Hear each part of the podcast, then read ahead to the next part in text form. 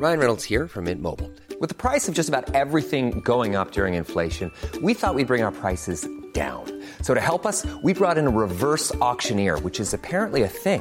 Mint Mobile unlimited premium wireless. Ready to get 30, 30, bit to get 30, bit to get 20, 20, 20, bit to get 20, 20, bit to get 15, 15, 15, 15 just 15 bucks a month. So, Give it a try at mintmobile.com slash switch.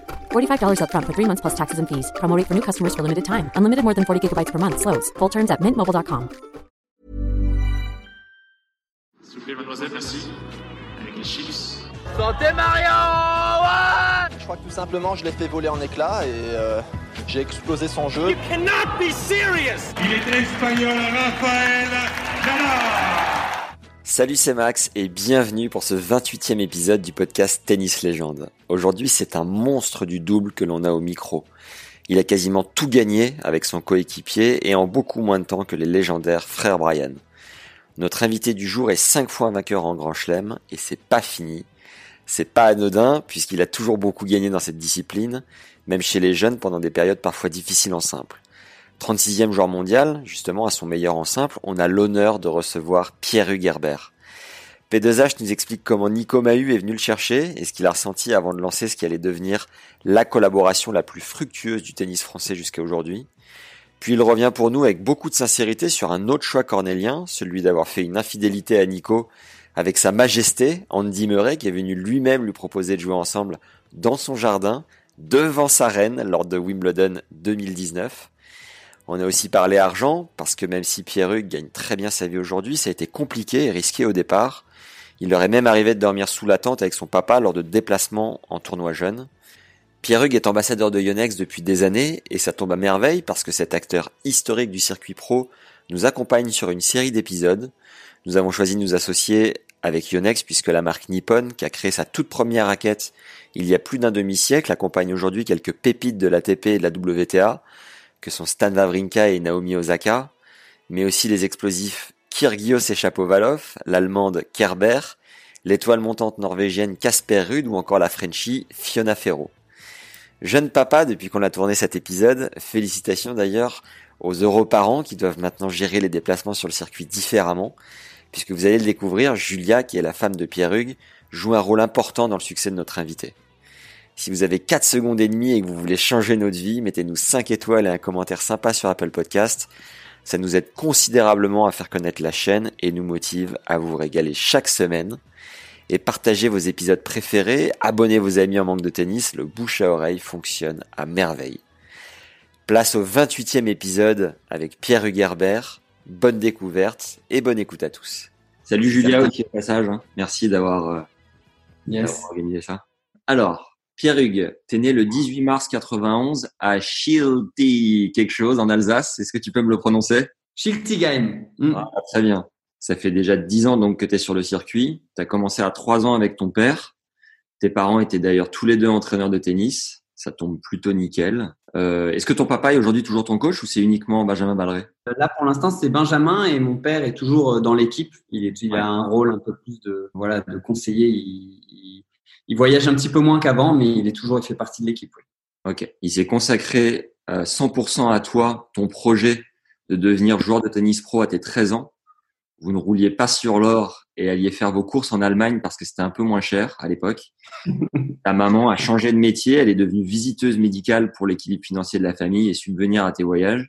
Au départ, vous aviez même dormi sous la tente pour minimiser les coûts. C'était un peu l'aventure. Mm. Ton père a pu être pris pour un fou dans sa manière d'innover, mais il a surtout été visionnaire en créant une association à but non lucratif, en réunissant des mécènes pour financer une partie de ta carrière, Mm. le, le démarrage en tout cas. Tu as également un frère et une sœur qui jouent aussi au tennis.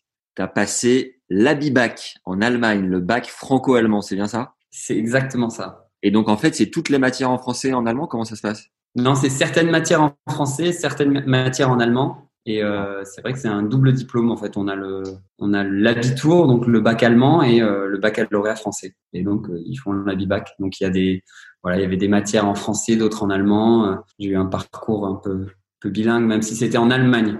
Voilà. Ouais. C'est-à-dire que j'ai passé mon, mon habibac en Allemagne. On peut le faire aussi en France, mais moi je l'ai fait en Allemagne. Ouais, parce que tu allé à l'école en Allemagne. Exactement. Tu parles donc quatre langues couramment, français, l'anglais, l'allemand et l'espagnol. Mm.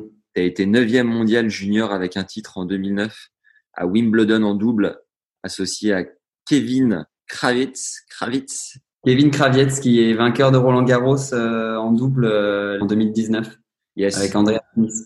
Ouais, il est aujourd'hui septième mondial. Tu as également fait demi en simple euh, à l'US, battu par l'illustre Bernard Tomic.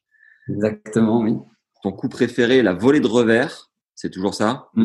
Ouais, Et t'es pas trop chauvin parce que là où tu te sens le mieux pour jouer, c'est Roland et à Bercy. Tu as été 36e joueur mondial en simple à ton meilleur pour le moment, en février 2019. Actuellement 71e. Tu as fait trois finales en simple. Tu as trois victoires sur des top 10 à ce jour. Thiem deux fois et, et Nishikori. Il y, a, il y a plusieurs écoles, certains qui prononcent Team, Thiem, Team, Dominique quoi. Dominique, Dom. La finesse autrichienne. Tu joues pas mal en double aussi puisque tu as été numéro 2 mondial en 2016 et remporté 18 titres, dont le Queens et l'US Open en 2015 avec Nico Mahut. Vous êtes la première paire française euh, à gagner ce tournoi, l'US Open donc, en double. Vous remportez ensuite Indian Wells, Miami, Monte Carlo et le Queens à nouveau, ainsi que Wimbledon en 2016, puis Mhm. Rome, Montréal, Cincinnati en 2017, Rotterdam et Roland en 2018. À Doha, début 2019, tu fais une petite infidélité à Nico et gagne avec David Goffin. Oui. Tu remportes l'Open d'Australie à nouveau, Bercy et le Master de fin d'année, rien que ça avec Nico. Vous avez joué cinq fois le Master de double d'affilée depuis 2015. Vous avez donc gagné les quatre tournois du Grand Chelem. Il y a huit équipes au monde à avoir réalisé cette prouesse et seulement quatre depuis la création de l'Air Open. Tu sais lesquels Les, les Brian, Ouais. euh, les Woodies, Yes. il y a nous. Et il me semble qu'il y a une paire euh, néerlandaise, euh. Arius et, et Elti- Elting. Non, Parfait, c'est ça. C'est gagnant. Voilà. Je te Voilà. demanderai pas les quatre autres paires de l'avant Air Open, mais il y a, a peut-être les mousquetaires. Il, y a- il doit y avoir les mousquetaires, non même pas? il me semble pas. Mais il y a même une paire qui a gagné les quatre la même année. Donc, les mecs étaient, euh, les mecs étaient costauds. Ouais. Vous avez gagné 7 Master 1000 sur les 9 existants, ainsi que donc les 4 Grands Chelem en 5 ans. Il a fallu 4 ans de plus au frère Brian pour réussir la même chose. Il vous reste deux Master 1000 à gagner, c'est lesquels? Euh, Shanghai et Madrid. D'accord. Et aussi euh, Toronto. On a gagné à Montréal, mais on n'a pas gagné à Toronto. Mais bon, vu que c'est la même semaine, et on- voilà. Ah ouais, il va falloir faire des choix. hein. Enfin, c'est une année sur deux. Ok. Tu as gagné la Coupe Davis en 2017 en remportant un point précieux de double avec Richard en finale. Mm. Tu un ratio de 9 victoires pour une défaite dans cette compétition. En grandissant, tu admirais Sampras, Coria et Roger. Si le tennis n'avait pas existé, tu aurais aimé être acteur. Ouais, je- enfin ça c'est ça c'est les questions auxquelles il faut euh, il faut répondre absolument. Mais euh, j'ai toujours voulu être joueur de tennis, donc euh, mais euh, Ok. Bon. j'ai On mis est- acteur. Ça a l'air plutôt sympa. Oui, ça a l'air, ouais. On est passés tous les deux sur le podcast de Chalalove de Pauline Legnaud, Pierre Hugues. On était fait Ah pour oui se rencontrer, même virtuellement, figure-toi. D'accord. C'est incroyable ça. Ouais, c'est assez improbable. Ouais. Ouais. Ouais. Et euh, Euh, bah, faudrait que je tiens parce que je l'ai pas écouté. Mais euh, Julie a dû le faire. Il est passé sur Chalalove. Mais non, Si. ah, c'est drôle. Rapide précision dans l'oreillette, Chalalove est un podcast sur les histoires d'amour qui a été créé par Pauline Legnaud, créatrice d'un autre podcast à succès, Le Gratin. Est-ce que j'ai oublié quelque chose d'important à préciser sur ta carrière, euh, Pierre Hugues Non, je non non franchement c'est assez complet. Il y a il y a pas grand chose à ajouter. Euh... Non, c'est pas mal. Ok. Est-ce que tu peux nous rappeler comment t'es arrivé au tennis, du coup, comment t'as pris ta première raquette et pourquoi, comment t'as accroché avec ce sport finalement? J'ai pas forcément eu le choix, hein, je crois, hein, parce que je suis né euh, vraiment dans une famille euh, avec mon père qui était entraîneur et ma mère euh, l'était aussi. Ma sœur jouait déjà. Euh, mon père est un, un fanat de tennis, ma mère aussi, mais, mais particulièrement mon père. Il a toujours, il a commencé à donner pre- presque ses premiers cours à 16 ans. Mon père, euh, à l'époque, je crois qu'il était en, en Normandie. Je vais peut-être dire des bêtises, hein, mais euh, ça a été un dingue de tennis. Il a adoré ce sport. Ouais. Il en a il a même tellement adoré euh, qu'il s'est mis à, à écrire un livre là-dessus à, à 25 ans. Il Donc, sorti. euh, faut, faut vraiment être être être amoureux de ce sport pour, pour pour faire ça. Il a écrit un livre de 700 pages euh, sur le mental parce qu'à l'époque, euh, voilà, c'était un, on va dire qu'il avait du mal à contrôler ses nerfs sur le terrain et, et ça le rendait tellement dingue qu'il en a écrit un livre et c'est comme ça qu'il s'est un peu soigné aussi sur le terrain.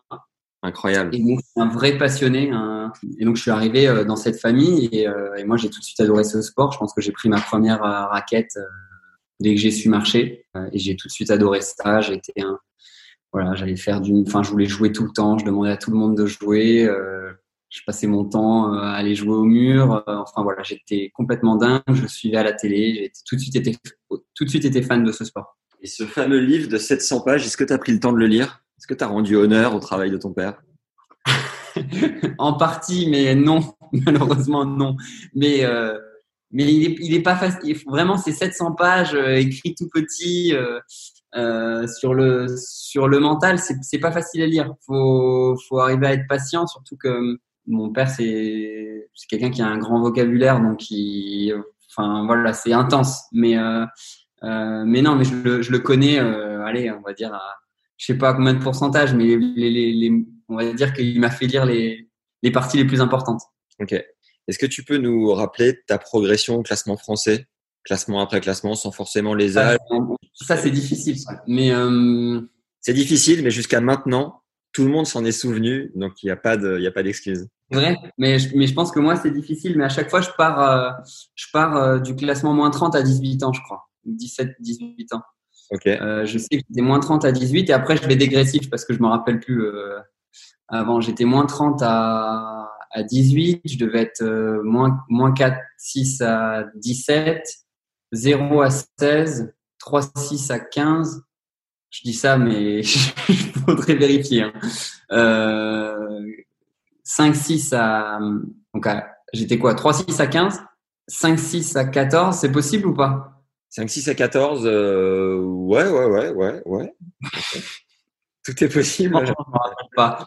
Et ensuite, euh, ensuite 15, euh, 15 1, 15 3 euh, par année. Mais euh, ma progression, c'était ça 15 3, 15 1, 5 6, 3 6, 1 6 0. Enfin, 1 6 0, moins 4, moins 30. Okay. Ouais, j'ai une, une, progression euh, assez constante, mais j'ai pas fait de, de très grands bons, on va dire. Ouais. Ça a toujours été ma caractéristique, c'était que je progressais petit à petit, mais euh, voilà, pas trop vite quand même parce que faut, voilà, faut me laisser le temps de digérer. J'avoue, 15-3, 15-1, 15, t'as pris le temps, ouais. Clairement, t'as. Ouais. Mais, mais, mais, mais, je suis pas sûr. Hein. Faut, faut, faudra vérifier tout ça parce que je, je suis vraiment mauvais là-dedans. Ok. On me euh... demande à chaque fois, t'as été, t'avais, t'étais combien à 12 ans? J'ai aucune idée, je sais plus. Non mais moi aussi c'est pareil, je suis nul sur les dates. Après, je me souviens vraiment les les étapes. Bon, je me suis arrêté à 2-6, mais, euh, mais tu ouais. vois, je pourrais te dire 31, 15-5, tout ça. Mais en revanche, les âges, euh, pareil. Non, c'est très sincèrement, c'est euh, dur, je, dur à dire, mais euh, voilà, j'étais moins 30 à 18, je crois. Voilà. D'accord. Je me souviens. Autre précision dans l'oreillette, Johan, notre enquêteur fou à qui rien n'échappe, est allé vérifier la progression de Pierre Hugues, qui a donc fait 34, 15-5, 15-1, 5-6, 3-6, 1-6, 0. C'est donc là où ça a été un petit peu long. Puis moins 2, moins 15, moins 30. Et ensuite numéroté, donc numéro 60, 29, 19, 14. Je ne sais pas combien il était à son meilleur, mais en tout cas, il est actuel 11e français en étant 84e mondial à l'ATP. Du coup, tu fait. Du coup, euh, bon, voilà, bah, j'ai commencé. Après, j'ai fait tous les tournois euh, régionaux jusqu'à 10, 11, 12 ans. J'étais plutôt champion d'Alsace euh, dans ma région. Je gagnais énormément dans ma région. Je gagnais beaucoup de tournois, etc. Jusqu'à ce qu'on arrive donc à Annecy, au Petit Prince. J'ai été sélectionné dans l'équipe de France. Je crois qu'on avait, j'avais dû faire quart de finale ou un truc dans le genre. Et euh, en équipe c'était un classement en équipe. On avait réussi à gagner. J'étais dans l'équipe avec Joachim Sternbach. Et je vais oublier les filles mais euh, mais les filles avaient été monstrueuses. Je crois qu'elles avaient gagné aussi euh, de leur côté mais j'ai oublié les, les, noms. Et à partir de là donc euh, c'est le moment où on choisit entre entre les pôles France. Voilà on est sélectionné un petit peu en pôle France j'aurais pu aller à Poitiers ou à Boulouris parce que Reims n'existait plus à l'époque il y avait un un pôle France à Reims.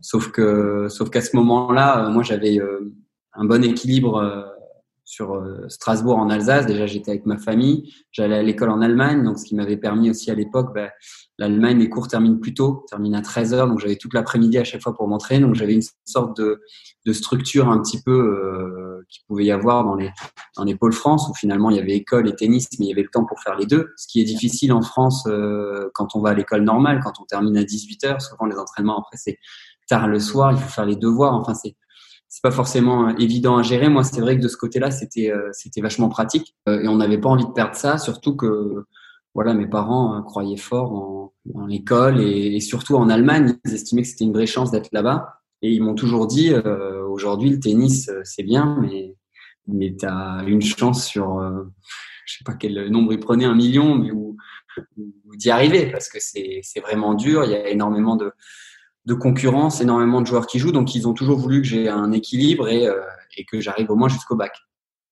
Et donc, on, finalement, en partant de, de, ça, il a essayé de monter une structure pour que, pour que en même temps, euh, j'aille à l'école, mais euh, je poursuive un, un, projet qui me permette d'être joueur de tennis professionnel parce que c'était ce que je voulais et c'était mon rêve.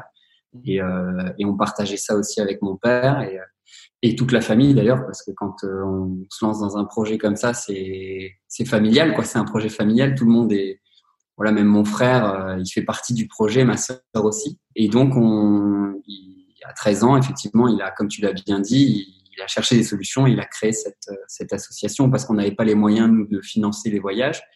Et il partait du principe que si je voulais être joueur de tennis euh, professionnel, il fallait que je voyage et que je me rende compte déjà si de un, ça me plaisait de voyager et, ça me plaisait d'aller faire des tournois un peu partout en Europe au départ, euh, pour, et aussi de me confronter aux meilleurs euh, de mon âge et voilà et progresser de cette manière de cette manière là. Donc euh, il fallait de un que lui puisse se libérer de son travail, il était prof en club et pour qu'il puisse me suivre, arriver à, à, financer ça, de deux avoir de l'argent pour voyager et, et de trois je sais pas de deux, on s'arrête à deux. Mais donc, il a, il a lancé ce, ce, ce projet-là.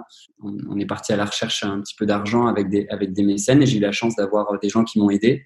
Euh, alors, euh, c'est vrai que à l'époque, quand on regarde maintenant avec ce que je suis capable de, de gagner en tant que joueur de tennis, c'est des sommes qui sont dérisoires, mais c'était énormément d'argent à l'époque et ça m'a permis de, voilà, de partir faire des tournois à, moindre coût et, et, voyager en Europe pour jouer bah, les moins de 14, les moins de 16 et les, et les juniors ensuite, euh, voilà, jusqu'à 2009. D'accord, merci d'avoir euh, repris. Ouais, c'est un peu long, je suis désolé. Hein. Oh, non, non, c'est très cool, au contraire. Ton père a été euh, classé combien à son meilleur? Il a été moins de 6. Ah ouais, quand même. Ma sœur s'est arrêtée à 0. Ça a été une des plus grandes de, de, de voilà, grande déception de ne pas avoir réussi à battre mon père. Ma sœur, t'as dit? Ma sœur, elle a été 0. Elle s'est arrêtée à un classement de, du classement de mon père. C'est c'est difficile pour elle, mais c'est il faut voilà il faut l'accepter et euh, et, euh, et, moi j'ai réussi à, à battre euh, ce classement. Et ton frère a été combien? Euh, Je j'ai pas envie de dire de bêtises, mais je pense qu'il a été deuxième série 15. Et ta maman? Ma maman 4-6. Ok, propre. Hello, on fait un rapide break parce que ça fait du bien de respirer. Et si vous regardez et écoutez cette vidéo sur YouTube, pensez à vous abonner à la chaîne parce que parfois ça peut être un peu long, on n'a pas forcément toujours le temps d'aller au bout, mais au moins vous serez notifié des prochaines vidéos. Allez, on y retourne. Tu dis euh, dans le dans l'épisode euh, échange avec Antoine Beneteau qui est hyper cool d'ailleurs, euh, mm. que en effet ton frère a eu une place importante dans le projet parce que t'es pas forcément du matin et que on a un peu pris ton papa sur le circuit pour faire les voyages. Je le suis toujours pas, hein. c'est pour ça qu'on s'est donné rendez-vous à 11h30. Ah ouais, je pensais que tu faisais entraînement physique le matin. Ouais, ouais je m'étais dit, je vais peut-être faire, mais j'ai pas réussi. D'accord. Et que, euh, voilà, comme tu nous l'as dit juste avant, que, que, ton frère a été hyper complémentaire euh, pour le matin, par exemple, te faire ton, ton, ton sandwich euh, et participer un peu à, à, la vie collective. En quoi ta sœur, t'as pas trop parlé de ta sœur, en quoi est-ce qu'elle a fait partie du projet Elle a pu t'aider à certains moments aussi? Ma sœur, c'était au moment où on s'est lancé dans ce projet, donc on a on a, on a combien? On a 8 ans d'écart, il me semble, si je dis pas de bêtises. Oui, on a 8 ans d'écart et euh, c'était un peu euh, le moment où elle termine ses études et où elle se lance dans, voilà, pas elle termine, mais elle a, elle a passé son bac euh, et elle se lance dans ses études pour ensuite, parce qu'elle elle a arrêté finalement le projet tennis vers ses 17-18 ans. Ça pas D'ailleurs, j'en ai pas trop parlé, mais mais c'est vrai que ma sœur, elle, elle, ils avaient aussi ce projet-là avec mon père. Euh, je pense qu'elle était un peu moins passionnée que moi et, et, et peut-être un petit peu moins moteur. Euh, et finalement, à un moment, ça a un, peu peut-être capoté parce qu'elle avait peut-être pas forcément envie d'être joueuse de tennis euh, professionnelle. Mais elle, elle a suivi un tout autre chemin en faisant le CNED, en travaillant par elle-même. Elle avait un an d'avance à l'école et, euh, à partir du moment où finalement, a c'est très difficile de faire les deux hein, euh, pour être quand on doit travailler tout seul à la maison. Et je crois que l'année de ses 17 ans, elle a, redoublé son année de, CNED et donc elle est passée à, l'école et finalement ils ont pris la décision de voilà qu'elle prenne un prenne le chemin des, écoles et qu'elle qu'elle passe voilà qu'elle fasse des études et qu'elle passe un, diplôme. Et donc là où elle m'a vraiment aidé, c'est qu'à l'époque donc on n'avait pas forcément d'argent et elle s'est quasiment débrouillée toute seule pour financer ses études. Elle est partie à Marseille euh, faire des études d'ingénieur et, euh, et, finalement, là où je dis qu'ils m'ont aidé, euh, c'est que je pense que dans d'autres familles, ça aurait pu plus mal se passer. C'est-à-dire que il aurait pu y avoir énormément de crises au sein de la famille parce que voilà, l'attention euh, était portée plutôt sur moi que sur les autres parce que le projet faisait que ben, mon père s'investissait à fond. Euh, mon frère, d'une certaine manière, aurait pu aussi euh, en sachant que mon père était souvent pas là, souvent parti avec moi, ça, aurait pu mal se passer. Et ils ont été, voilà, dans beaucoup, beaucoup de situations, ils étaient seuls ils se sont débrouillés limite tout seuls, j'ai envie de dire. Et, euh, et c'est là-dedans où je dis que ça impacte toute la famille parce que quand on a un projet comme ça, bah, forcément, bah, il y a, voilà, il y a un petit peu moins d'attention sur ma sœur, sur mon frère ou d'autres choses comme ça. Quel était ton, meilleur souvenir chez les juniors?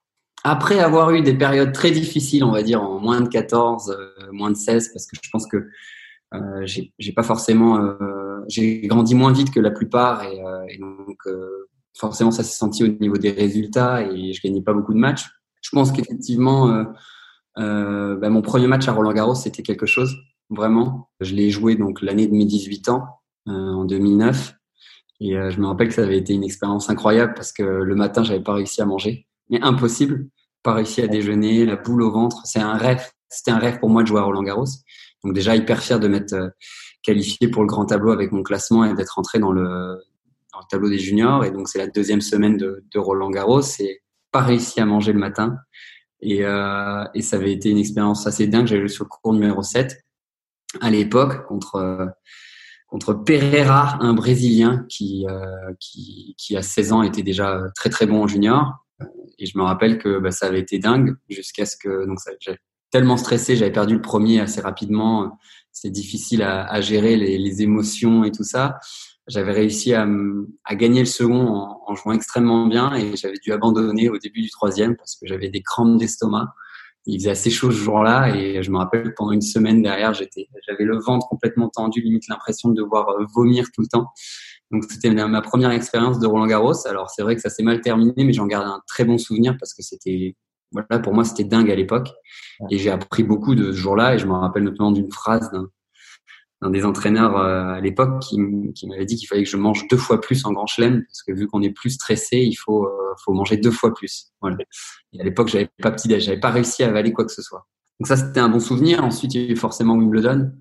Euh, voilà c'était assez dingue avec euh, Kevin Kravietz on avait euh, gagné en, en demi-finale, je crois. Euh, il n'y avait pas de tie-break au troisième set. Je sais plus comment on a gagné 14, 14, 12 au troisième et, et en finale 20, 18 au troisième set.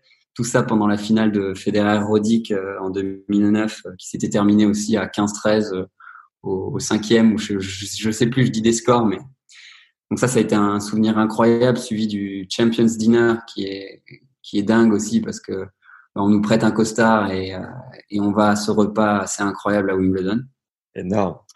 On avait d'ailleurs loupé euh, en 2016 quand on a gagné avec Nicolas parce qu'on devait enchaîner avec la Coupe Davis en République tchèque. Euh, mais bon, je l'ai vécu en junior, donc c'était c'était top. Euh, voilà, ça c'est des, des, très bons souvenirs.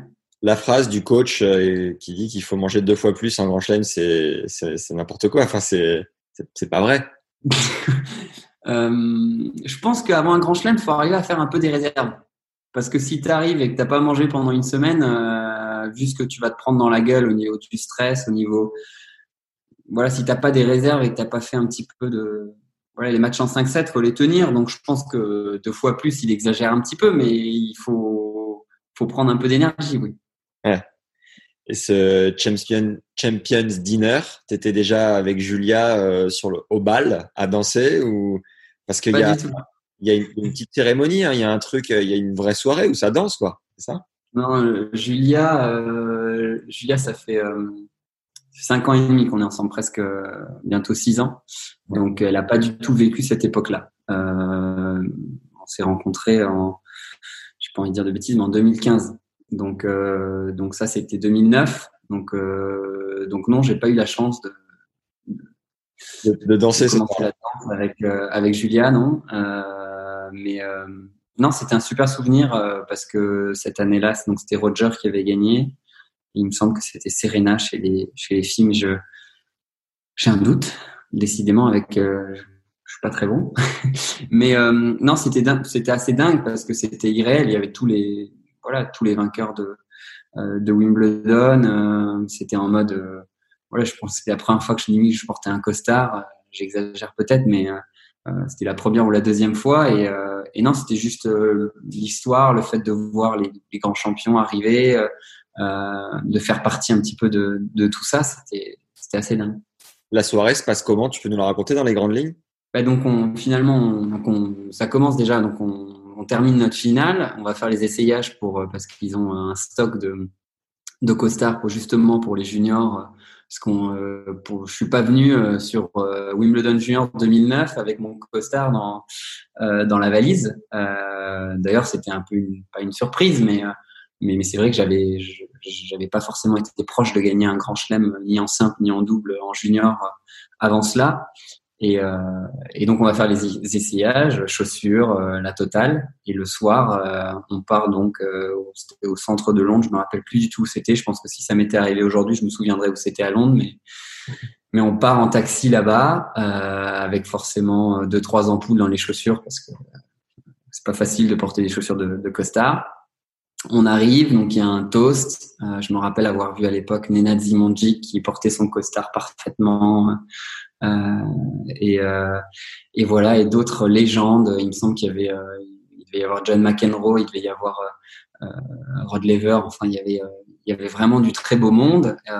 on commence à s'asseoir pour manger et, et ensuite, je, je, me, je sais plus si on commence à manger, mais il y a, il y a les vainqueurs qui arrivent avec leur trophée, soit au milieu du repas, soit avant, et qui viennent faire les photos, qui y a les discours, etc. Et, et voilà, ça dure, euh, ça dure à peu près deux heures, mais c'est, euh, ouais, c'était en 2009 hein, de ce que je me souviens, mais c'est, euh, vrai que c'était un moment assez magique pour moi. C'est énorme. Du coup, t'es pas avec la Fédé à ce moment-là, tu es uniquement avec ton papa à voyager et à être coaché par ton père? J'ai exactement, je suis avec mon père. Euh, j'ai jamais vraiment été à la Fédé, enfin jamais été à 100% à la Fédé, même si ils ont toujours gardé un œil sur mon projet et ils m'ont aidé à, à, distance voilà, j'ai jamais vraiment été à la Fédé. J'ai toujours euh, fonctionné avec mon père euh, de, de Strasbourg. Ok. Est-ce que tu peux ensuite nous raconter ton premier point ATP Est-ce que tu as ressenti? Ouais, euh, ça je m'en souviens. Euh, mon premier point ATP, euh, c'était à Lille. Donc, je crois que c'est en 2000, 2010, euh, l'année où justement je passe mon bac. Et donc je pars à Lille. J'avais un. D'ailleurs, c'est le c'est assez euh, rigolo parce que c'est le premier tournoi que je joue avec euh, une raquette Yonex. Donc j'avais fait des tests euh, par le par le passé et je vais là-bas, je joue les qualifs et je me sens vachement bien avec la raquette. Euh, Lille, c'était un beau futur à l'époque. Il y avait un beau central. Euh, enfin, je pense que ça allait peut-être, ça a peut-être changé maintenant et je crois que ça s'est transformé en challenger. Mais mais c'était un beau tournoi futur à l'époque en France. Ouais. Et je me qualifie et je joue, je joue le frère de Benoît, père, au premier tour. Ok. Euh, et effectivement, j'arrive à gagner. Je fais mon premier point ATP là, et il me semble que je regagne au deuxième tour, mais je sais plus. J'ai un doute, je sais plus contre qui. Mais je fais trois points ATP, voilà, d'un coup. Allez là. Ouais, pas mal avec ma nouvelle raquette euh, Yonex. Donc voilà. Avant, je jouais avec Technifima. Yes. Tu nous parlais tout à l'heure de des mécènes. Euh, combien vous aviez une, une, bourse de combien du coup annuellement et est-ce que ça couvrait toute la saison ou c'était quoi le fonctionnement? Euh, Ça, c'est difficile à dire comme ça. Je me souviens plus des chiffres. Euh, je me souviens plus vraiment des chiffres, mais mais oui, on avait on avait des mécènes, ça pouvait aller de de gens qui donnaient de 3000 à, à 100 euros. mais voilà, je me souviens à peu près de tout le monde. Et, euh, et, ça permettait de, financer certains voyages en plus de l'aide que je pouvais percevoir, des subventions que je pouvais percevoir de, de ma ligue, de ma région, de la ville euh, ou de la fédération française de tennis. Euh, tout ça me permettait de, de, voyager et de d'essayer de devenir un joueur de tennis professionnel. Est-ce que tu peux nous raconter la manière dont tu as vécu cette traversée un peu de la jungle des futurs et des challengers? Bah déjà, je pense que ce qui, a été euh, très important à moi, il y a eu d'abord la traversée des, juniors jusqu'à arriver, enfin, des moins de 18, je vais dire, 13, euh, 14 ans, 15, 16 ans, 17, 18. Ça, euh, n'a pas forcément été facile. Et avant d'arriver à mon premier match euh, à Roland Garros en junior, il s'est passé énormément de temps. Quoi. Ouais. et je suis passé par des années qui ont été difficiles, notamment la première année euh, quand on s'est lancé euh, avec mon père, que mon père avait arrêté de travailler, ça a été une année où, je suis passé quasiment de troisième français à, à 15e. Je gagnais quasiment plus un match. Euh, c'était très dur pour moi. Je voyageais, mais c'était la première fois vraiment que je voyageais euh, un peu. Enfin, c'était la première fois que je voyageais un peu loin. Euh, j'ai eu du mal à, gérer tout ça. Les, les autres avaient un peu plus grandi que moi, euh, donc ils jouaient forcément un peu mieux. J'ai pas gagné beaucoup de matchs. Mm. Et c'est à ce moment-là d'ailleurs que j'ai trouvé un petit peu refuge dans le double, parce que grâce au double, finalement, j'arrivais à gagner un ou deux matchs euh, de plus, et ça me permettait de repartir à l'entraînement avec euh, l'espoir encore de, de pouvoir, pouvoir y arriver. Et c'est vrai que quand j'ai commencé en 2009 l'année junior, je m'attendais peut-être pas forcément à terminer 9e mondial. Euh, bon, j'avais la moitié de mes points en double, hein, puisque j'avais gagné un grand chelem et, des tournois. Mais ça a été très long jusqu'à ce qu'on arrive finalement à ça. Et, euh, c'est vrai que ça a été un petit peu la même chose ensuite euh, avec les futurs. Mais le fait d'avoir pu goûter un petit peu au grand chelem avec les juniors m'a donné beaucoup d'énergie et beaucoup de... Ouais, ça m'a donné l'énergie qu'il fallait pour, euh, pour pourquoi pas y retourner euh, en tant que joueur de tennis professionnel plus tard. Donc ça m'a donné, on va dire, peut-être la motivation de me lancer dans les futurs. Mais c'est vrai que ça a été, ça a été assez long. Euh, comme je l'ai dit un peu au début, euh, ma progression était, voilà, c'était pas non plus une progression très rapide, mais petit à petit, je progressais et euh, j'ai toujours eu, comme dans les plus petites catégories, le double pour me, pour voilà, pour y croire. J'ai assez rapidement gagné les tournois en double. En 2010, je gagne mon premier challenger, il me semble, à Orléans.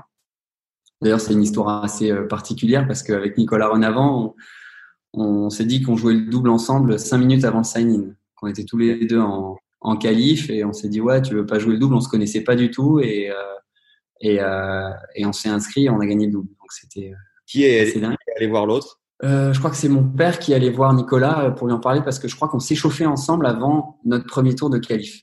Euh, non, pas ensemble, mais sur le même terrain. Et il lui a dit d'ailleurs, est-ce que tu es un partenaire de double?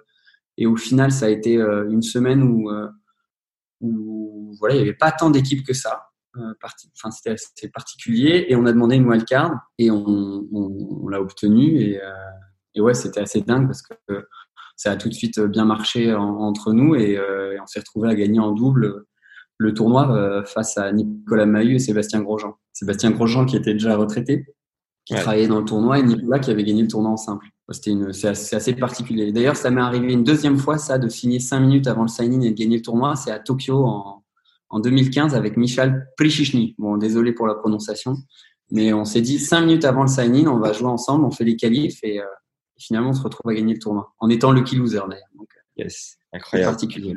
J'ai fait un épisode avec Olivier Delettre à qui il arrivait la même chose, mais à Monte-Carlo. Cinq minutes avant, euh, il croise Tim Edman dans les mm. dans les vestiaires et lui dit euh, Est-ce que tu veux faire le double? Edman lui dit non, j'ai pas envie. Et ouais. Et Delette lui dit, écoute, euh, ton coach euh, m'a dit de venir te parler parce qu'il veut absolument que tu fasses le double et qu'on le fasse ensemble. Mm. Edman lui dit, non, non, euh, j'ai pas envie.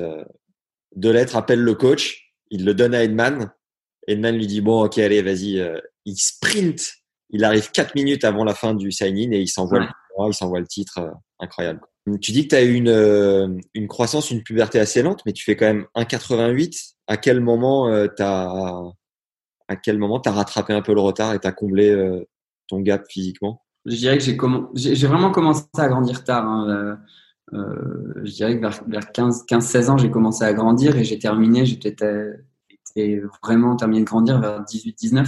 Ok. Donc, euh, donc ouais, non, c'est vrai que j'ai pas grandi vite et surtout j'étais chétif, quoi. J'étais, j'ai l'impression que tu, tu, tu, soufflais un peu, je m'envolais. Hein.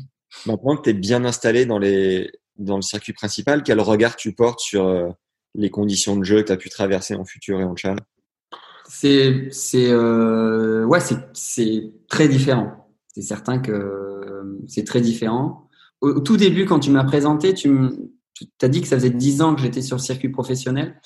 Moi, j'ai toujours eu du mal avec ça parce que parce que pour moi, j'estime que quand on quand on joue les futurs, on n'est pas encore euh, professionnel et je partais du, du principe que être joueur de tennis professionnel, ça voulait dire gagner sa vie quand on en jouant au tennis. Et et pour moi, on n'est pas joueur de tennis professionnel quand on joue les futurs. Au contraire, je pense qu'on perd de l'argent. Euh, alors, euh, on a une vie de joueur de tennis professionnel parce qu'on s'entraîne peut-être de la même manière, on a les mêmes investissements euh, parce qu'on on voyage tout autant. Alors peut-être un petit peu moins que sur le circuit principal. On va peut-être pas en Australie, mais, mais c'est des tournois toutes les semaines. Mais les conditions ne sont pas des conditions de joueur de tennis professionnel. Quand on gagne un tour et qu'on gagne 100 euros parce qu'on a gagné le premier tour alors qu'on avait des dépenses pour venir ici de plus de de, quasiment 1000 euros, euh, c'est pas la même chose. Donc j'ai toujours eu pour moi dans ma tête à moi et ça a toujours été euh, comme ça qu'on a raisonné avec mon père. Euh, je suis joueur de tennis professionnel depuis 5-6 ans, pas pas depuis 10. Et, euh, et il m'a toujours dit quand on s'est quand on s'est lancé sur le circuit professionnel et sur les futurs que euh, les futurs, c'était, c'était voilà, c'était une étape. Les challengers, c'était une étape pour arriver ensuite à être euh, joueur de tennis professionnel. Et euh, c'est certain que quand je voyais un petit peu le circuit, et, surtout quand quand mon père, parce que euh, voilà, trouvait que les joueurs qui étaient sur, sur le circuit futur avaient une vie de joueur de tennis professionnel, mais ne l'étaient pas, et que il fallait comprendre que c'était voilà, c'était une étape et qu'il fallait chercher plus haut. Mmh. Et euh, bon, voilà, moi j'ai eu la chance d'arriver à, à, me sortir de ça et, et, et, à pas passer non plus trop trop de temps là-dedans et, et, arriver rapidement sur les challengers et ensuite sur le circuit principal. Mais, mais c'est sûr qu'on peut vite s'y perdre et, et, vite se retrouver à jouer pendant cinq ans là-dedans sans arriver vraiment à, à s'en sortir. Donc, euh, donc à la fois, euh, voilà, c'était c'était assez long. Pas forcément, ça peut être plus long, mais c'était assez long. Mais euh, mais j'ai réussi à me dépatouiller et, et, à, et à progresser là-dedans et finalement à apprendre beaucoup de choses sur le circuit futur parce que le circuit junior et le circuit futur, ça n'a rien à voir. C'est un autre monde. Assez long, c'était quoi 3-4 saisons, c'est ça? Moi, je dirais 3-4 saisons. Alors moi, j'ai eu la chance euh, rapidement de, de voilà, de, de, bien jouer en double, euh, d'avoir la chance une fois par an de jouer Roland Garros, par exemple, avec une wildcard et, et de, de, quand même toucher un petit peu le, le, circuit principal des doigts au moins à certains moments. Euh, j'ai quand même été aidé à, certains moments par des justement en étant français dans des tournois pour jouer un petit peu des, des, tournois plus élevés rapidement des challengers ou des choses comme ça donc voilà je dirais pendant ouais pendant deux ans j'ai fait des futurs pendant deux ans j'ai fait des challengers et ensuite j'étais sur le circuit principal est-ce que tu te souviens de ta pire galère sur ce circuit secondaire où on peut vraiment rencontrer certaines difficultés inhabituelles? Il y en a plein. Je suis sûr qu'il y en a plein. Si je réfléchis un peu, euh, il y en a énormément. Euh, moi, je me souviens être allé faire une tournée de trois tournois en République dominicaine. voilà, c'était peut-être la. Des fois, je me, je me, sentais limite pas très bien proche de l'hôtel. C'est assez particulier. Enfin, on est, on n'est pas en France, on est, on, est loin. Alors, j'avais l'habitude de voyager, mais, mais c'est vrai qu'on avait loué une voiture là-bas. Les routes, il y a des il y a des nids de poules toutes les trois secondes, hyper gaffe. Euh, on est arrivé dans un dans un club euh, euh, voilà qui qui n'était pas forcément en super état. Euh, D'ailleurs à l'époque c'était Victor Estrella qui gagnait tous les tournois là-bas, euh, les futurs, avant qu'il finalement euh, devienne arrive sur le circuit principal à, à 30 ans hein, limite. Mais ouais voilà c'était une tournée assez assez assez particulière. Après des, des, des grosses galères. Euh, j'ai l'impression que les grosses galères, on les a plus vécues avant, quoi. C'est-à-dire, euh, on était déjà assez expérimenté avec euh, mon père quand on a voyagé sur les futurs, grâce à tous les voyages qu'on avait fait avant. les grosses, les grosses galères, on les a eues sur les sur les circuits moins de 16 ans, moins de 18, moins de 14. voilà, tu as, cité notre premier tournoi où on a planté la tente. voilà, ça c'est arrivé quand j'avais 14 ans. on n'a plus jamais essayé de faire du camping en tournoi parce qu'on avait compris que voilà, si je dormais pas bien, ça servait même à rien que je joue le tournoi le lendemain parce que je serais pas en état forcément de, de donner le meilleur de moi-même. Donc, il fallait investir dans les chambres d'hôtel. On l'a compris à, à, 14. Quand on a fait la tournée, euh, notre première tournée euh, en Amérique centrale et que on se retrouve finalement euh, à l'autre bout du monde, au Panama, à avoir la carte bancaire de mon père qui est bloquée parce que forcément il y a un seuil, il avait dépassé le seuil et qu'on l'avait pas forcément voilà augmenté ce seuil, donc on était bloqué, qu'on n'avait plus d'argent. Euh, bon, bah, ça, c'est quelque chose qu'on a vécu quand euh, j'avais 15-16 ans. C'était assez particulier aussi. Donc, on a appris, on a beaucoup appris finalement en, voyageant euh, avant ça et on est arrivé sur les futurs avec quand même une certaine expérience. Et euh, j'ai pas forcément le souvenir de moments euh, particuliers. J'ai dû en vivre. voilà, des voyages où ça s'est pas passé comme d'habitude. Je me rappelle qu'on avait dormi une fois, pareil, à 14-15 ans, on avait dormi, on devait faire on enchaînait les tournois moins de 14 en Italie et on voulait dépenser le moins d'argent possible. Donc forcément, bah, on prenait des vols Ryanair et on avait dormi une nuit à Stansted euh, en pleine nuit. On avait fait un Porto-London Stansted, Londres Stansted et Londres Stansted Italie pour dépenser le moins d'argent sur les billets d'avion. T'arrivais à arriver sur le terrain euh, avec pas trop de pression quand même en, en, raisonnant autant d'argent à l'époque? Comment t'arrivais à faire la part des choses? Bah, c'était difficile la, première année. Après, c'était vraiment mon père qui gérait tout ça. Moi, je, moi, il faisait en sorte que je me concentre sur le sur le tennis. C'est vrai que c'est des choses qu'on finalement on se rend compte après avec le recul. Mais euh, moi, j'étais un gamin euh, qui voilà qui voulait euh, juste qui vivait un peu son rêve d'aller jouer des tournois un peu partout dans le monde et qui qui faisait en sorte de s'amuser sur le terrain quoi. Donc donc c'est vrai que je, je l'ai senti à 13 ans, que voilà, que c'était pas que je mettais la qu'on mettait la famille en, en danger euh, par le fait que mon père ne travaille plus, mais euh, ne travaille plus en tant que prof de tennis. mais j'ai senti qu'il y avait une pression supplémentaire. À quel moment sur le circuit euh, tu sens une sorte de déclic qui te propulse dans le top 100 Est-ce que tu te souviens d'un turning point? Moi, à chaque fois quand on me pose cette question, je pense à, une discussion qui, m'a fait énormément de bien parce que et, qui a eu lieu, alors je sais plus en quelle année, mais j'avais fait une tournée euh, au Texas euh, et euh, et c'est vrai que c'était un moment où je pataugeais un petit peu dans les futurs, euh, je progressais pas forcément. En simple, j'avais des résultats par moments catastrophiques. Enfin catastrophiques, je perdais des matchs où j'avais le sentiment que je devais pas perdre, je progressais pas forcément et c'est vrai que j'ai toujours été un quelqu'un qui, qui vous, bon, c'est peut-être un petit peu naturel parce qu'on a toujours été un peu à l'écart à Strasbourg avec mon père. Euh, on n'a jamais vraiment fait partie de la fédération. Euh, et, et, quand on voyageait, euh, moi, je voulais un peu appartenir à des groupes. Euh, je voulais pas être pas le rejeton, mais celui un petit peu différent, celui qui était différent. Et je me rappelle que mon père m'avait m'a plutôt donné un, jeu où on avait plutôt travaillé sur un jeu offensif vers l'avant. Enfin, c'était un, grand fan de de McEnroe, Pete Sampras, des joueurs comme ça. Donc donc c'était on, travaillait beaucoup euh, tout ce qui était porté vers l'avant, ce qui m'a d'ailleurs beaucoup aidé euh, en double.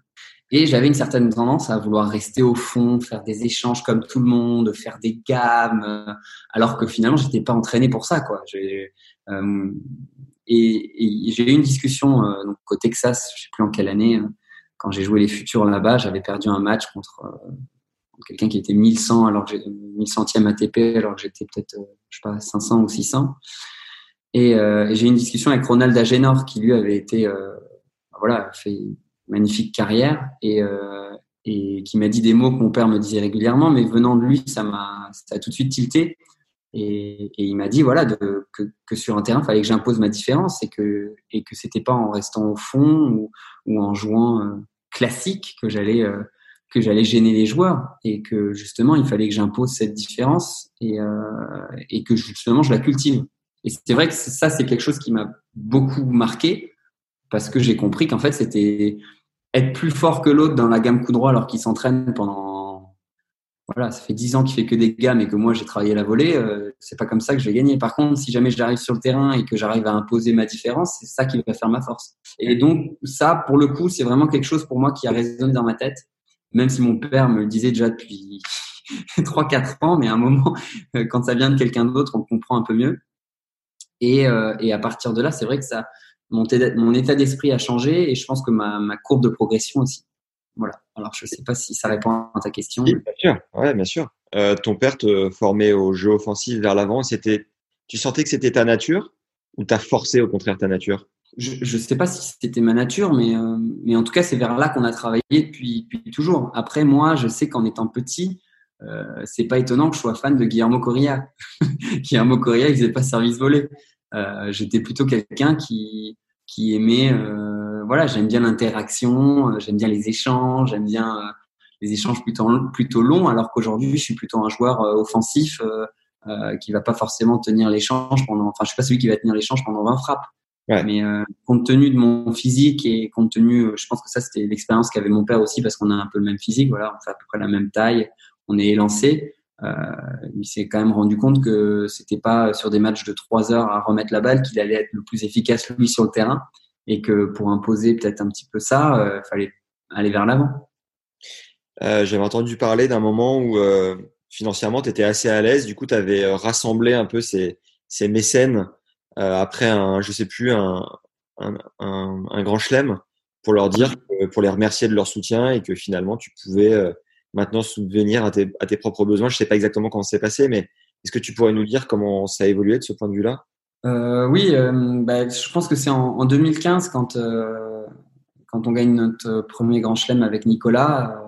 Quand je suis rentré en Alsace, non, il me semble que c'était ça, c'était en 2015. On a on a bah, tout simplement essayé d'organiser un, un, petit apéro pour pour rassembler tous les gens qui m'avaient aidé à l'époque et qui avaient été importants pour moi au départ finalement de ce projet parce que voilà, c'est des gens que bah, que j'oublierai jamais.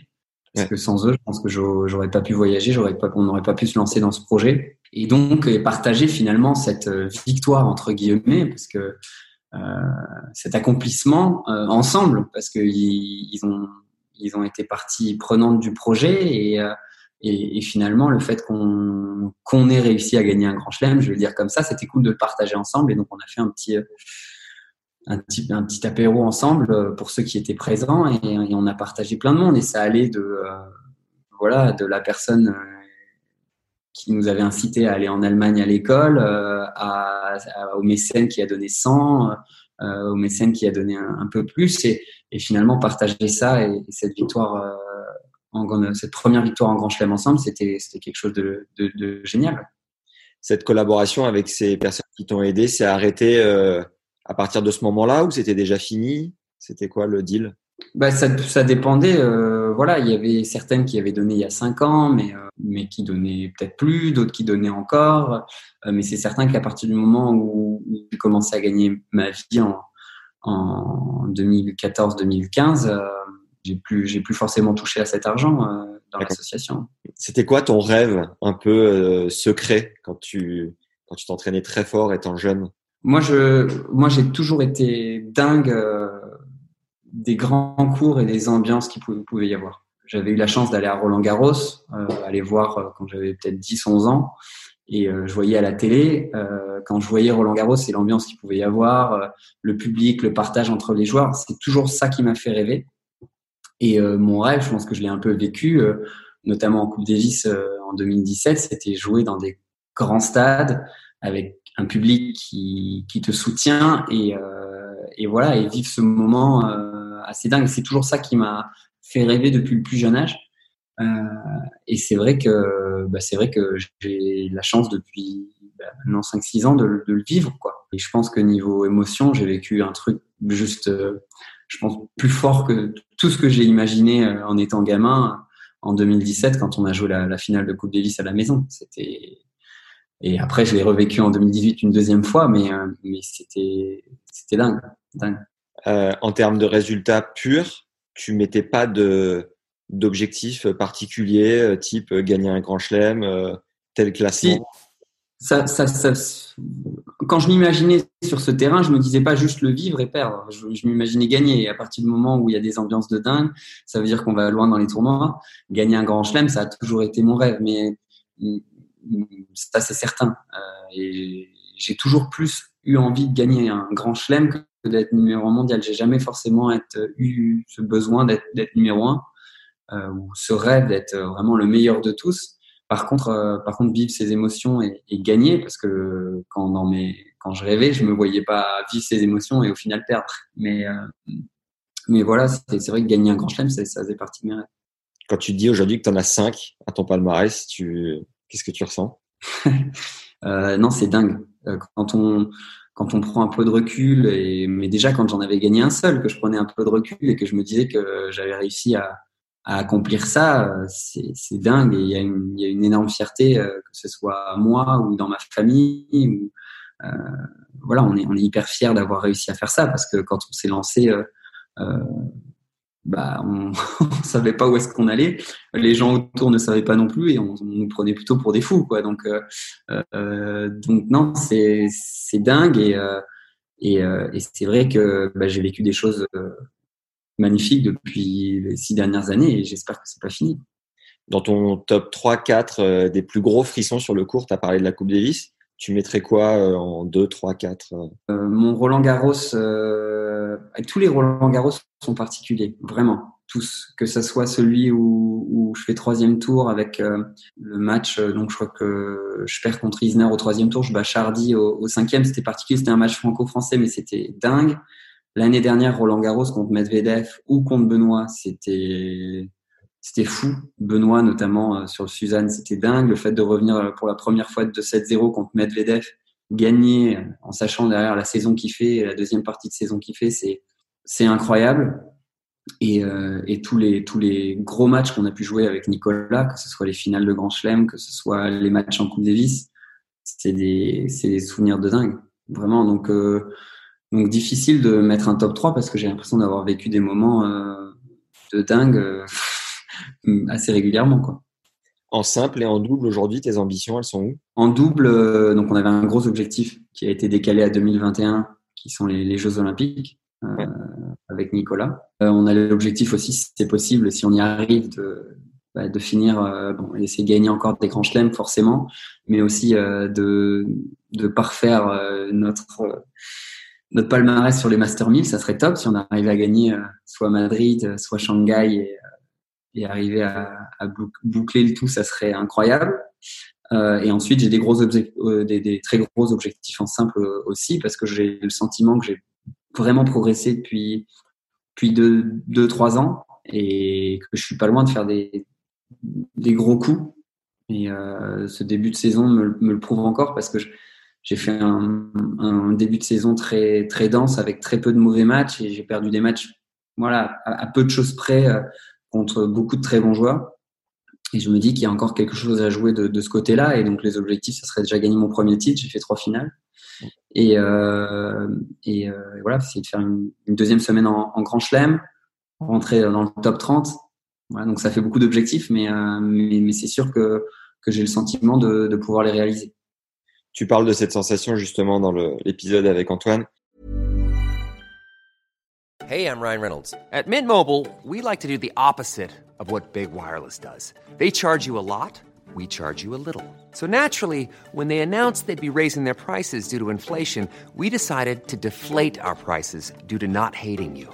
That's right. We're cutting the price of Mint Unlimited from $30 a month to just $15 a month. Give it a try at mintmobile.com slash switch. $45 upfront for three months plus taxes and fees. Promote for new customers for limited time. Unlimited more than 40 gigabytes per month. Slows. Full terms at mintmobile.com. Le sentiment de progresser qui est addictif, que tant que mm. tu as ce sentiment, évidemment, tu continues et tu t'accroches. Où est-ce que tu sens que tu as le plus progressé et où est-ce que tu penses que tu as encore de la marge? Ouais, Ça, c'est, ça a toujours été le cas, euh, mais, mais ça donne tellement d'énergie de sentir que bah, on part à l'entraînement, on s'investit, euh, voilà, on va s'entraîner 3, 4, 5, 6 heures par jour et qu'au final, il y a du progrès. Ce qui est terrible, c'est quand on fait ça et qu'on a l'impression de faire du surplace. Ça, c'est terrible. Mais, euh, mais c'est vrai que j'ai fait beaucoup de progrès euh, en simple, notamment sur mon jeu de fond de cours, notamment quand j'ai commencé à travailler avec avec Fabrice Santoro. on a fait un gros travail sur le bas, sur les appuis, sur sur la précision, voilà, sur les choix tactiques. Et, et je pense que j'ai encore des progrès à faire là-dessus et il y a encore une marge de progression. Et c'est vrai que le fait d'avoir un petit peu amélioré euh, tout ça m'a permis, enfin m'a facilité le fait de monter au filet parce que faut un moment si on est bon au filet, il faut quand même y arriver. Et avec le niveau de fond de cours euh, qu'il y a maintenant sur le circuit, euh, bah, il faut, faut tenir la baraque au fond pour arriver à, dans de bonnes conditions au filet. Et donc ouais, là-dessus j'ai, j'ai pas mal progressé. Après il y a plein d'autres aspects du jeu où, où j'aimerais encore progresser, bien sûr. Et justement, on a fait un épisode avec Fabrice qui nous disait que qui ne tarit pas d'éloges à ton égard, mm. euh, qui nous disait que ton bas du corps nécessitait beaucoup d'entraînement et d'attention. Mm. Que si tu perdais 10% en bas du corps, ça pouvait se répertorier x5 sur la qualité de ton mm. jeu. Comment, comment ça s'explique un truc pareil? Bah Déjà, j'ai un, un, un, physique avec un centre de gravité assez haut, avec des, des longues jambes, contrairement à, à d'autres joueurs qui pouvaient avoir une assise plus naturelle. Euh, je pense que notamment Fabrice était, enfin, était monstrueux au niveau du, du, bas du corps. On dit que c'est un magicien euh, sur tout ce qu'il fait avec sa main, mais, euh, mais je pense que le plus grand génie qu'il a, c'est les appuis qu'il était capable de, de prendre, la, la, la puissance qu'il pouvait avoir au sol, et on a l'impression qu'il était ancré et qu'il bougerait pas. Et c'est vrai que ça, c'est des choses sur lesquelles on a travaillé. Et euh, après, comme, comme beaucoup de beaucoup de joueurs de tennis, on, on, tout se passe au niveau de la main et de la raquette avec la balle, mais mais tout se passe en fait en bas. Et euh, quand il n'y a pas les jambes, euh, on peut perdre 2, 3, 4, 5 classements. Quand on est plus précis au niveau des placements, euh, ce que tu vas essayer de mettre en place en haut avec, avec ta main, avec, le, avec ton bras, si tu n'es pas bien placé, tu vas pas, pas pouvoir le, le, mettre en place et tu seras pas, seras pas forcément précis. Pardon, j'ai du mal à parler, je sais pas pourquoi. Et, et donc oui, forcément, le bas du corps, et on a fait un énorme travail parce que je pense que, pour Fabrice, quand il m'a pris en main il s'est dit mais il fait n'importe quoi sur le bas quoi. C'est il a deux jambes mais il sait pas ce qu'il en fait. Nico Mahu, euh, quand il a arrêté sa collaboration avec Michael Yodra en double, toi tu venais donc de gagner ton premier euh, titre au Japon. C'est lui mm. qui est venu te chercher. Quels ont été ses mots pour te convaincre de jouer avec lui? Euh, Oui, effectivement, c'est il, est, arrivait à un moment de sa carrière où il a donc il s'était lancé avec Mika et il, il a arrêté et et il devait euh, voilà trouver un remplaçant entre guillemets ou un nouveau projet. Et, euh, et c'est vrai qu'il a pris le risque de partir avec moi, qui était voilà, j'étais 90e joueur mondial en double à l'époque, lui était 20e. Euh, il avait déjà fait une finale en Grand Chelem avec Mika. Il avait des objectifs très élevés, donc il a pris ce risque de partir avec le genou. il n'avait pas forcément d'assurance avec moi. Il a, il voilà, il m'en a parlé, je pense justement la semaine après deux semaines après euh, notre victoire avec Prigejny à, Tokyo. Et euh, bah, il n'a pas fallu grand chose pour me convaincre hein, quand quand il y a un joueur 20e euh, mondial français en plus qui a toujours eu un œil voilà plutôt des, des mots sympas notamment en 2010 où, où, à chaque fois que je l'ai croisé il a toujours été plutôt sympa et pas, pas un conseil mais une sorte de voilà, amical et, et, et, positif envers moi. Euh, donc euh, voilà, j'ai pas pas forcément hésité, on s'est lancé. Ça m'a rajouté encore pas mal de pression. Ça a été euh, encore euh, voilà, il faut toujours un petit peu de temps pour digérer ce genre de choses. Euh, voilà, notamment quand on s'est lancé lancé ensemble en Australie. Premier tournoi qu'on fait ensemble, je me fais un limbago quoi. c'était trop de stress, trop de stress. Euh, mais bon, la semaine d'après, euh, on fait finale en Australie, quoi. le deuxième tournoi, on fait finale en Australie. Donc c'était, voilà, c'était, c'était encore euh, des expériences à vivre et c'était, c'était génial. T'as un prépa mental pour gérer un peu ce stress des petits déj à mieux avaler et, et, des étapes de ta carrière à digérer? Ouais, j'ai fait un travail, euh, j'ai fait un travail sur moi-même. Moi, je, c'est vrai que ça fait partie de l'entraînement, hein, de la même manière qu'on s'entraîne physiquement, euh, qu'on s'entraîne au tennis, qu'on s'entraîne voilà au niveau, on fait de l'analyse, qu'on fait de la tactique. Euh, bah, il faut aussi gérer son mental et, euh, Dieu sait que c'est très important au tennis et dans pas mal de sports. Voilà, je pense pas avoir forcément des capacités naturelles de ce côté-là, donc il a fallu que je fasse un travail sur moi-même pour pour arriver à rester zen, prendre les bonnes décisions, pas paniquer dans les moments importants, gérer les les événements de haute pression et, et c'est vrai que j'ai fait un travail là-dessus tu t'en parles au passé, c'est toujours d'actualité ou c'est un truc que tu as fait euh, C'est toujours d'actualité. Euh, je n'arrive pas à savoir quand est-ce que je me suis, j'ai commencé vraiment à travailler, mais moi je fais de la, la méthode Alexander. Alors c'est plutôt quelque chose qui est connu dans la, dans la musique, euh, technique Alexander plutôt. Ouais. Donc, donc oui, j'essaye de, j'ai eu une, personne qui m'a qui m'a aidé là-dessus et j'ai fait des j'ai travaillé un petit peu de cette manière pour arriver à contrôler un petit peu plus mes émotions et, euh, et, et à pas, euh, voilà, pas partir dans des, dans des délires parce que le, le cerveau, il, peut, il est très fort là-dessus. C'est quoi cette technique dans les grandes lignes en deux trois mots Tu peux nous en dire un peu plus? C'est, je sais pas, il y a, faut, faudra aller voir. C'est pas facile à forcément euh, expliquer, mais euh, je vais dire des bêtises. Je vais me faire gronder par ma prof. euh, Euh, non, mais en gros, c'est euh, l'objectif de ne pas anticiper les choses, c'est-à-dire euh, d'arriver à être dans un état où, où on accueille l'information et on prend la bonne décision, sans se faire un film, par exemple, sur ce qui va arriver. Il y a plusieurs manières d'être dans un état entre guillemets animal, parce que voilà, quand on voit certains animaux qui chassent ou des choses comme ça, ils ont vraiment des comportements naturels euh, que nous on perd en tant qu'humain, je pense à cause de notre à cause de parce qu'on pense trop et, euh, et, et euh, c'est vrai c'est revenir à voilà à, un état où on est calme où on sent sa respiration où, où on est dans le bon équilibre enfin, voilà. tu fais de la guitare hein non? Je fais de la guitare ouais, aussi ouais. Bon bah ça te parle alors si c'est une méthode autour de, la musique des instruments après, c'est pas forcément, c'est juste que c'est, c'est un petit peu plus euh, connu, on va dire, euh, dans le monde. De... Au départ, Alexander, celui qui a qui créé entre guillemets cette technique, c'était un, il me semble que c'était un, acteur ou euh, quelqu'un qui faisait du théâtre et qui perdait sa voix à chaque fois. Enfin, qui perdait beaucoup sa voix et il a mis en place une technique pour arriver à ne plus perdre sa voix et, et voilà, et à pouvoir enchaîner les, les, les spectacles sans perdre sa voix. Donc, euh, et donc ça, ça partait d'une posture, il fallait qu'il soit dans une posture euh, particulière. Enfin. Tu dis qu'avec Nico, vous passez tellement de temps ensemble que parfois votre collaboration peut être similaire à celle d'un couple. Est-ce qu'il arrive à ta copine d'être jalouse? Non, je pense pas qu'elle soit jalouse. Mais, euh, mais oui, non, effectivement, c'est euh, c'est quand on quand on joue en double et quand on alors, il y a différentes manières hein, de, de, vivre la chose quand, euh, quand on se décide, on se lance dans un projet en double, mais c'est sûr que nous, voilà, on s'est lancé à fond et on essaie de, de créer une relation parce qu'on part du principe que, que si la relation est bonne, ce qui se passera sur le terrain, on sera déjà plus soudés, plus, plus ensemble et, et on arrivera plus à aller tous les deux dans la même direction. Et c'est certain que bah, par c'est un, passer énormément de temps sur une année.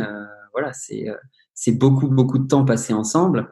Et, euh, c'est une grande fierté aujourd'hui de savoir que ça fait presque six ans, comme d'ailleurs avec Julia, euh, qu'on joue ensemble en double et, euh, et qu'on s'est qu'on s'est pas séparés. Alors que forcément, il y a eu des hauts, des bas, et on a réussi à voilà garder le cap et à, et à rester ensemble euh, et à continuer à être euh, continuer à être bon quoi. C'est un peu ta maîtresse en fait, Nico, non? Non, non, on n'en est pas là parce que c'est deux relations différentes. Mais, euh, mais c'est vrai qu'à chaque fois, euh, euh, il arrive que Nico vienne voir Julia et dise Putain, t'as vu, on tient, hein, ça fait six ans, on a réussi et tout. Il nous a pas encore, il nous a pas lâché, Pierre-Hugues. Putain, c'est cool. Voilà. Vous écrivez beaucoup en, en cette période de confinement?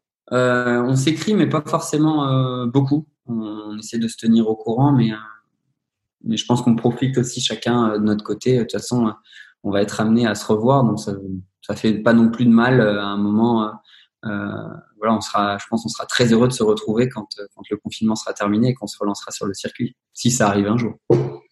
Il, a lancé une, initiative géniale pour, venir en, en, aide à la recherche sur le coronavirus.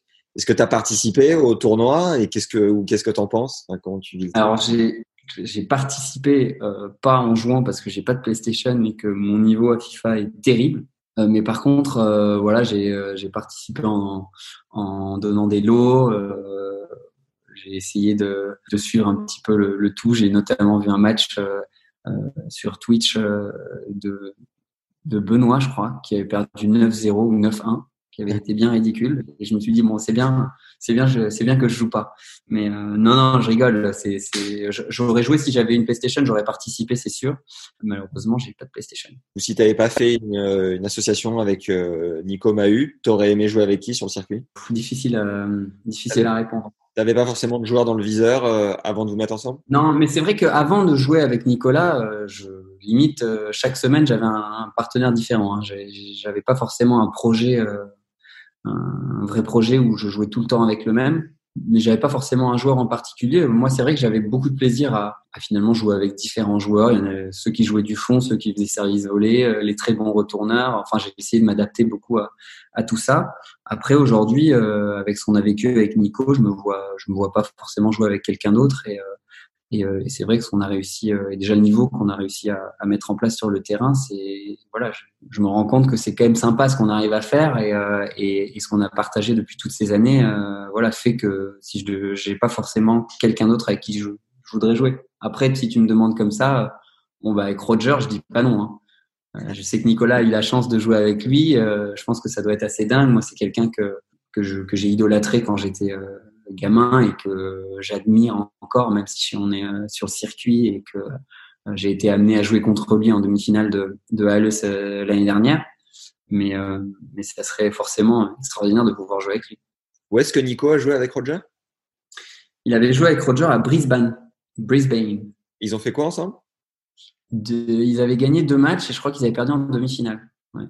T'as pas joué avec Roger, mais tu as une petite association avec euh, Rapide, avec Andy Murray. Est-ce que c'est lui qui me chercher? Euh, Oui, là pour le coup, euh, en fait, euh, c'est lui qui est venu me chercher puisque ben, il revenait de, de blessure. Il s'est venu de se faire opérer.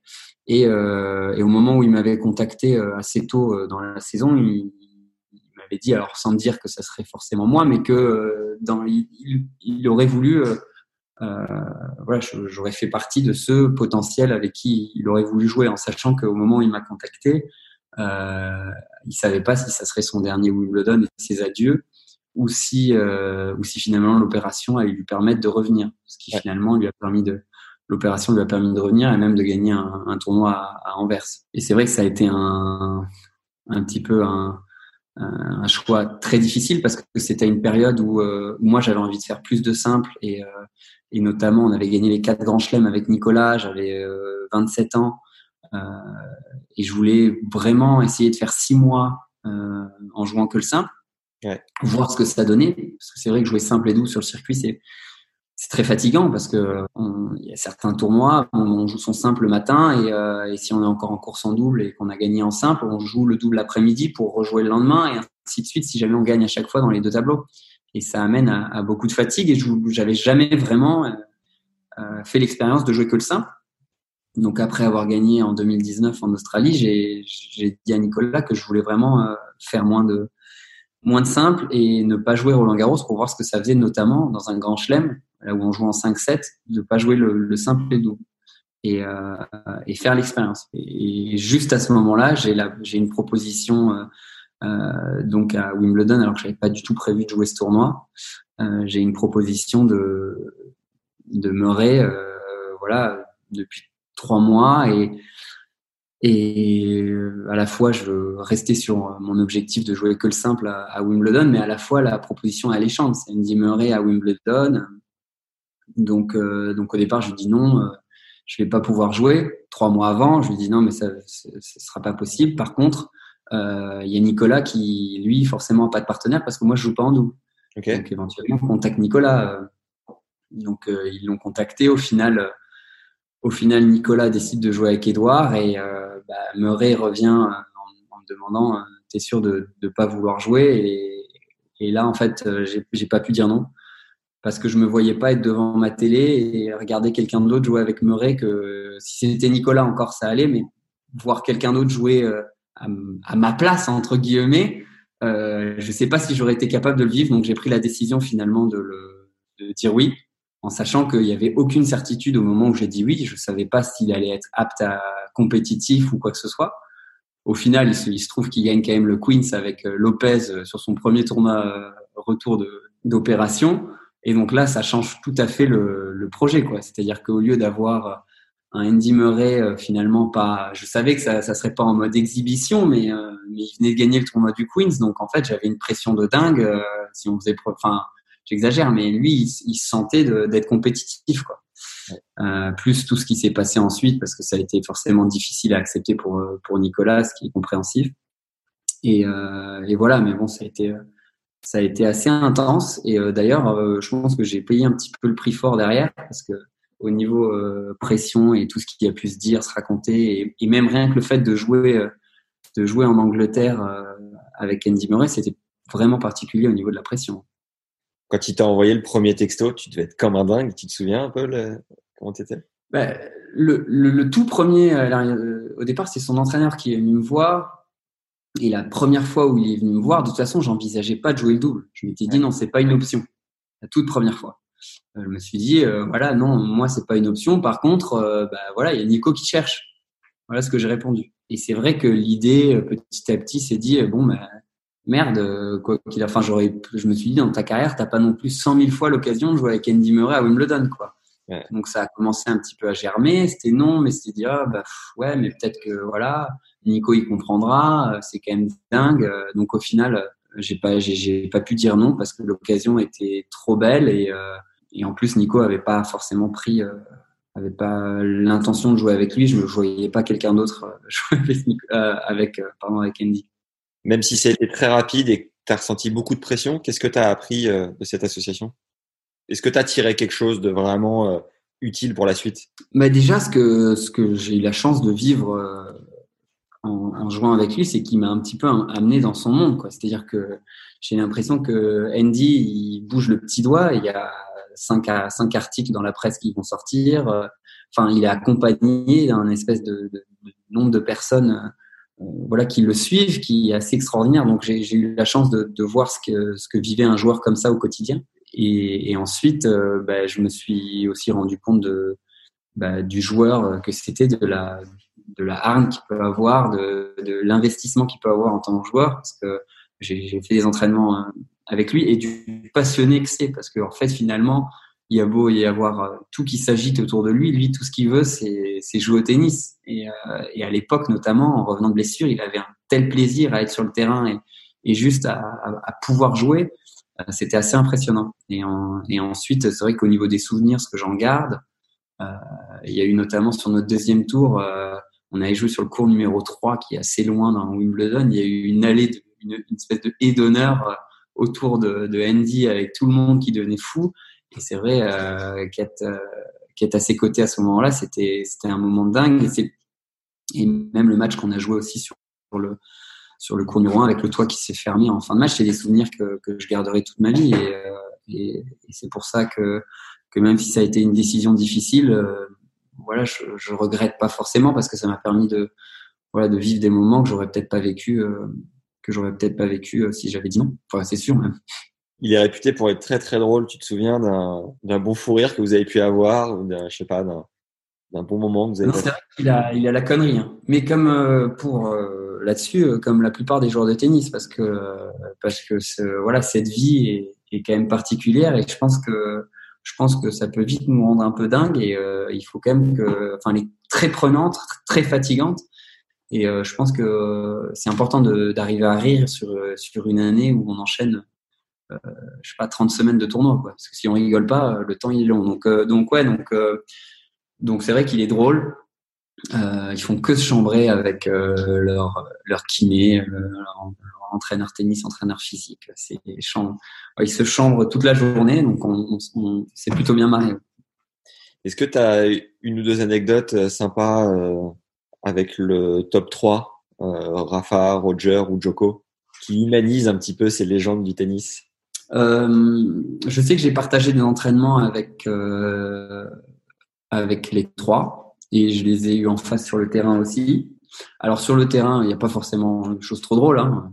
surtout quand j'ai joué Rafa à Bâle et que j'avais pris 1 et 1 alors qu'il avait l'appendicite en 50 minutes, ça c'était pas forcément très très drôle. Mais non, ils sont. Moi, moi, ce qui, ce qui m'avait impressionné avec Roger Federer la première fois où je m'étais entraîné avec lui à Halle, c'est la simplicité du, du mec. Et ça m'a impressionné aussi avec Andy Murray, ça m'impressionne aussi avec Nadal.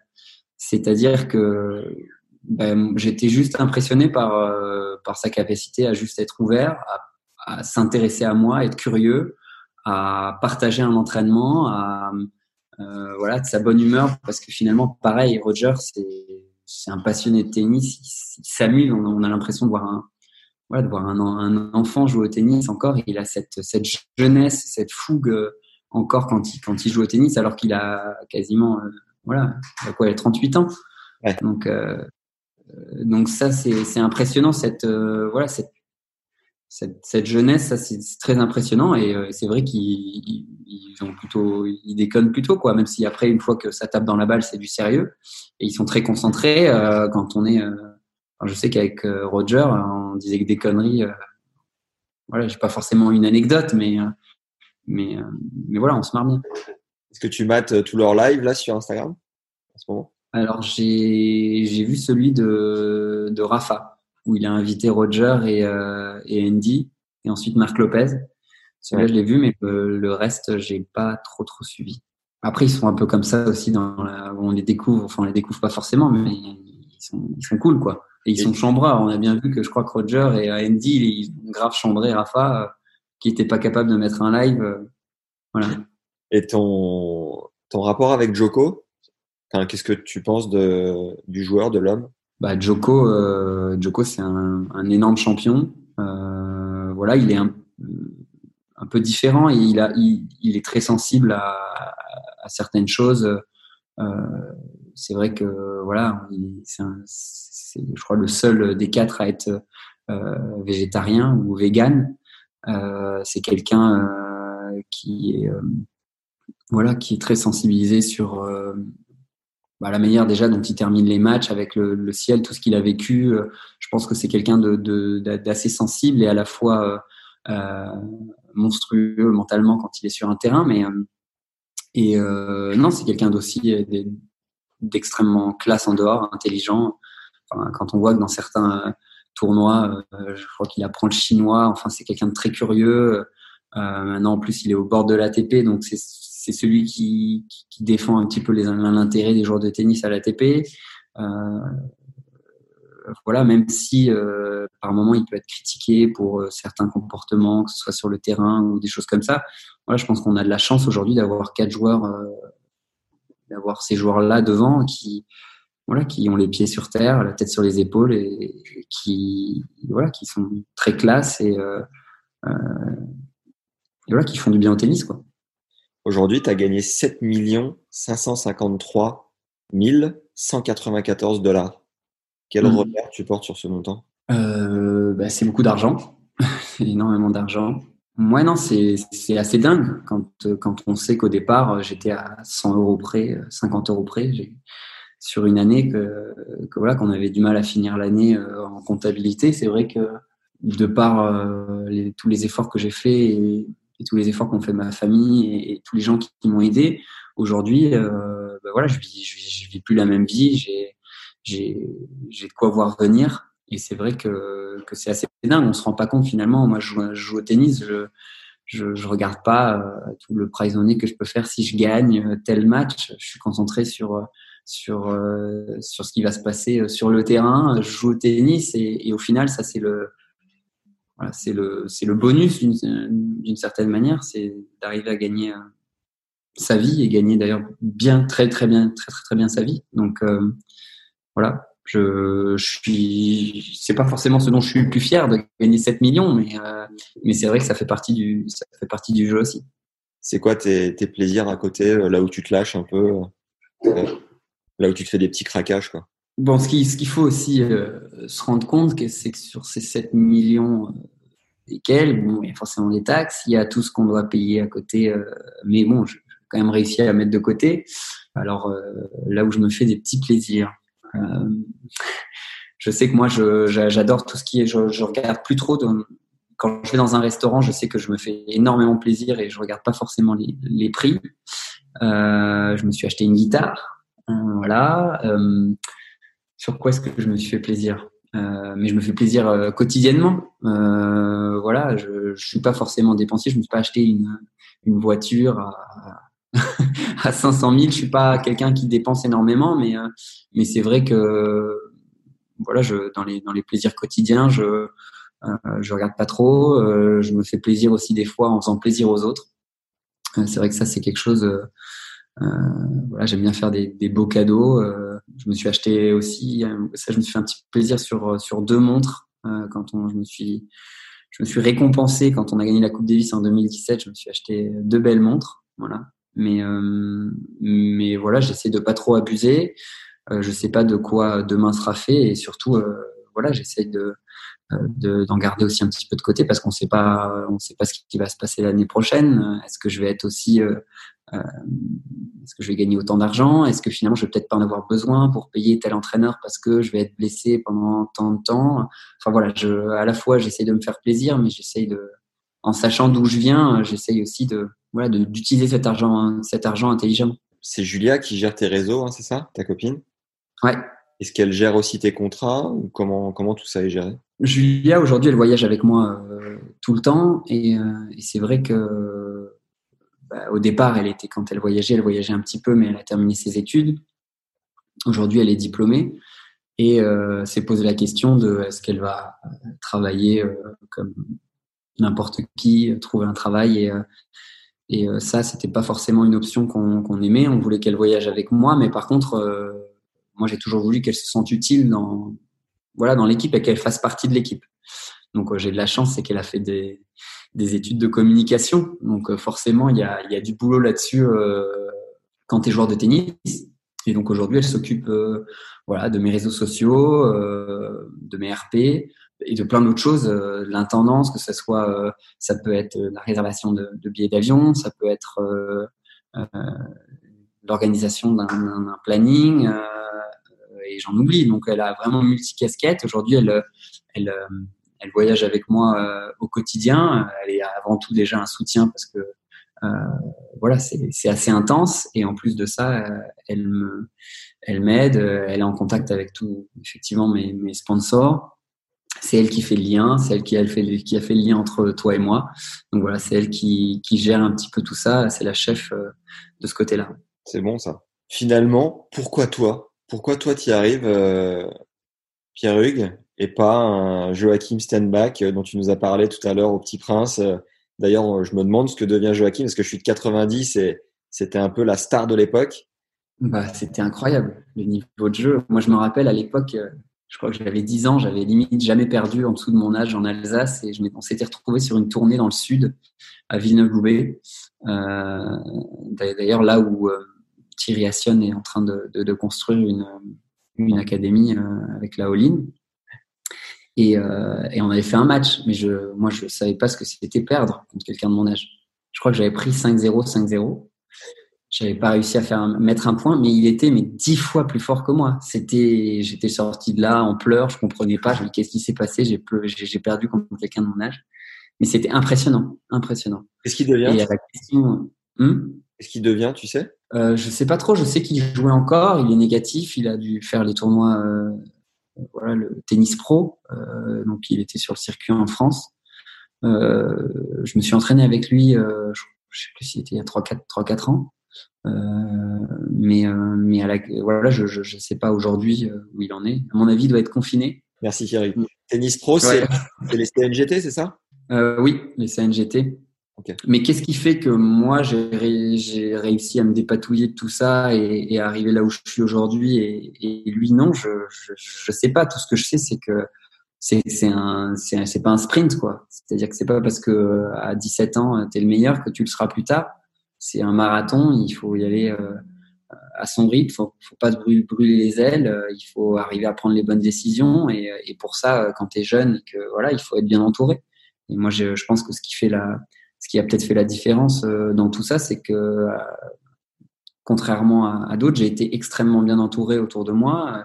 on a souvent pris les bonnes décisions en ce qui me concerne et on a fait en sorte que je puisse voilà m'épanouir dans ma vie et de joueur de, tennis et, on m'a donné les, possibilités. Et après, effectivement, j'ai réussi moi de mon côté à, apporter à ça ce qu'il fallait sur le terrain. Mais c'est voilà, c'est vraiment un tout. Euh, y a tellement le tennis, c'est tellement complet, il y a tellement d'aspects, que ce soit physique, euh, que ce soit euh, au niveau du jeu.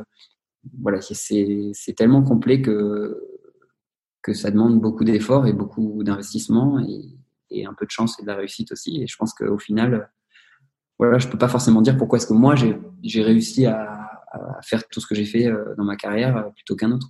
Aujourd'hui, tu es avec Lacoste. Est-ce que tu te souviens de ta toute première dotation de fringues? Est-ce que tu as ressenti? Oui. Pas, forcément euh, première... sponsor, quoi.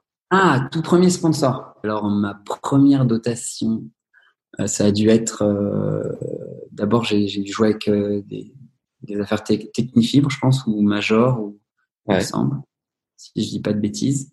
Et, euh, et ensuite, par contre, je me souviens de ma, ma première euh, dotation Nike parce que j'avais réussi euh, voilà, à avoir ma première dotation et j'étais comme un dingue parce que Nike, euh, voilà, Nike c'est Nike quoi. Et j'avais eu ma première dotation et ouais, c'était dingue. Vraiment. C'est bon ça. Non, je dis des bêtises. Ma première dotation, je dis des bêtises. C'était pas technique, c'était Lecoq Sportif. Et notamment, ils avaient sorti une. Oui, je suis bête. Ça a été mon premier, mon premier contrat premier contrat textile, c'était le coq sportif. Et, euh, et, ils avaient notamment sorti cette euh, une espèce de tenue euh, militaire Castelbajac, euh, je crois avec euh, voilà. J'avais soit la tenue militaire, soit la tenue orange. Donc okay. c'était voilà, c'était mais c'était assez dingue, c'était très beau et et c'était mon premier contrat.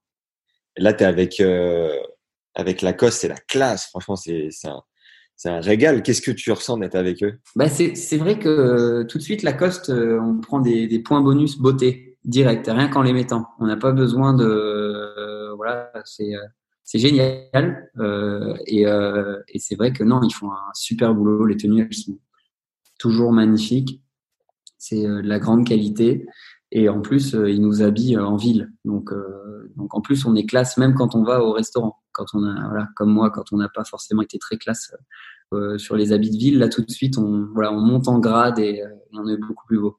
Et comment ça marche? Tu as euh, une dotation par saison? Il faut être voir le contrat, forcément, donc ça a une durée déterminée ou indéterminée pour ceux qui, qui ouais. jouent extrêmement bien au tennis. Euh, mais, euh, mais oui, on a une dotation, euh, voilà, il y a des collections. Donc la première collection, c'est c'est Australian Open jusqu'à Roland Garros. Ensuite, il y a la collection Roland Garros.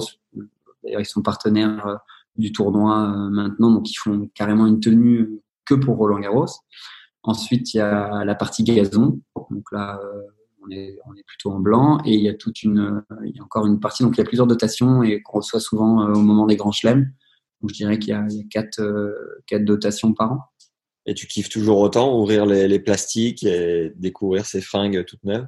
Euh, Non, non, je, kiffe toujours autant. Euh, je kiffe toujours autant euh, porter les porter les habits et, et, être ambassadeur de cette marque parce que c'est vraiment une marque ultra classe qui a un historique énorme en France dans le tennis forcément parce que c'est René Lacoste et, et ouais donc je suis je suis hyper fier d'être ambassadeur Lacoste. après ouvrir le plastique euh, en plus, avec tout ce qui se passe sur l'écosystème, des fois, je me, enfin même, je me sens très mal d'avoir autant d'affaires et, et, et, des fois d'en ouvrir autant. Et euh, mais, euh, mais non, mais c'est vrai qu'avoir des tenues neuves, c'est un, c'est incroyable. Et ils font des chaussettes de malade, des chaussettes Lacoste. Ouais, j'ai vu ta vidéo euh, où tu fais euh, du renfort. J'ai vu les chaussettes. Sans déconner, je me suis dit putain, elles sont monstrueuses. elles sont bien. Euh, non, elles sont, elles sont vraiment dingues les chaussettes. Incroyable. Justement, euh, sur l'utilisation des réseaux sociaux, comme c'est Julia qui gère le tout, est-ce que euh, ça te permet de réduire ton temps passé sur ces pompes à énergie et à moins te t'éparpiller en période de tournoi? Euh, Oui, forcément. Mais sur, sur plein de choses, aujourd'hui, Julia, elle m'enlève pas mal d'épines dans le pied, des choses qui sont hyper importantes bah maintenant dans le monde du tennis. Voilà, la communication, ça fait, ça fait partie du métier maintenant, peut-être un petit peu moins à l'époque. Mais, euh, mais aujourd'hui, ça fait partie du métier, ça prend du temps. Et euh, euh, de même que tous les, autres domaines où elle peut m'apporter certaines choses. Mais c'est vrai que ça me permet. après, moi, je, en plus, je suis pas naturellement porté vers vers vers ça. C'est pas c'est pas naturel pour moi de me prendre en photo et de mettre ça sur les réseaux. Donc, elle, elle m'apporte un soutien, elle permet de, de, créer du contenu. Et vu qu'elle est avec moi au quotidien, c'est sûr que ça permet de, de voilà d'interagir avec euh, avec mes, mes, fans et avec les gens qui me suivent euh, sur mon, sur mon compte Instagram ou sur mes comptes, sur mes autres comptes. Je crois que récemment, tu es devenu actionnaire du tournoi de Strasbourg. Oui. Et pourquoi ce move Et euh, est-ce que ça ça peut faire éventuellement partie d'une stratégie de reconversion plus tard? Qu'est-ce que tu peux nous dire là-dessus?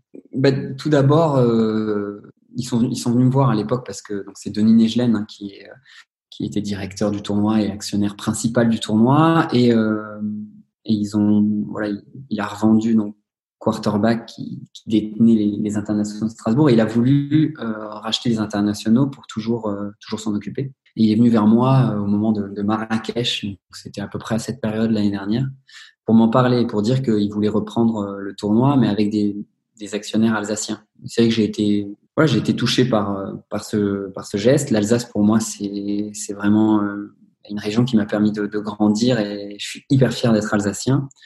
Et euh, c'était aussi une manière euh, de voilà d'investir dans quelque chose qui a été un patrimoine alsacien depuis toujours, qui m'a fait rêver quand j'étais gamin parce que c'était le seul tournoi en Alsace euh, où il y avait les meilleures joueuses du monde qui euh, qui venaient. Donc donc c'est quelque chose que j'ai vécu en tant que spectateur. Alors j'ai pas été ramasseur de balles, mais j'y allais régulièrement et, euh, et, ça me permettait de voilà de d'investir l'argent un peu positivement en Alsace euh, dans un projet qui euh, que je pouvais soutenir et en même temps euh, euh, aussi aider par euh, voilà par éventuellement dans la communication et ou autre et donc donc voilà je, le projet m'a plu et donc je me suis lancé donc avec avec Denis Negelen, Jérôme Fechter et Christophe Schalk dans le dans le rachat des, des internationaux de Strasbourg. Alors, je suis pas aujourd'hui, je suis pas moteur euh, de, la direction et de l'organisation de ce tournoi, mais euh, j'essaye d'apporter ma patte et euh, et, euh, et, de les aider euh, comme je peux.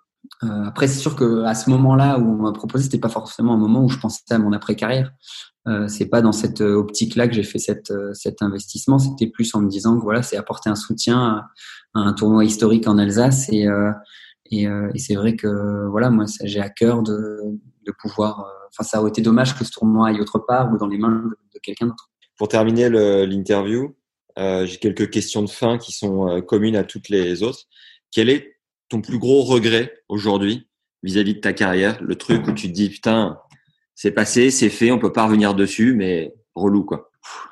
Euh, J'en ai pas forcément.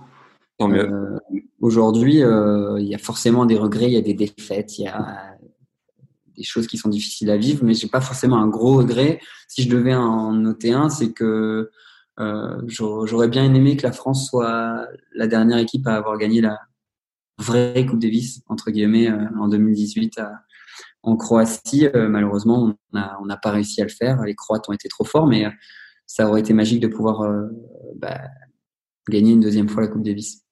Et au contraire, ta plus grande fierté, ton plus bel accomplissement? Tous mes titres euh, en double. Et c'est difficile de choisir entre aujourd'hui, euh, voilà, la Coupe Davis en, en 2017, notre victoire, euh, euh, les, les quatre grands chelems euh, avec le Masters, tous les titres que j'ai pu avoir. Je, mais alors, si je devais choisir, je pense que ça serait quand même Roland Garros 2018 avec Nicolas gagné à la maison. C'est le plus grand rêve qui se réalise avec la Coupe Davis aussi.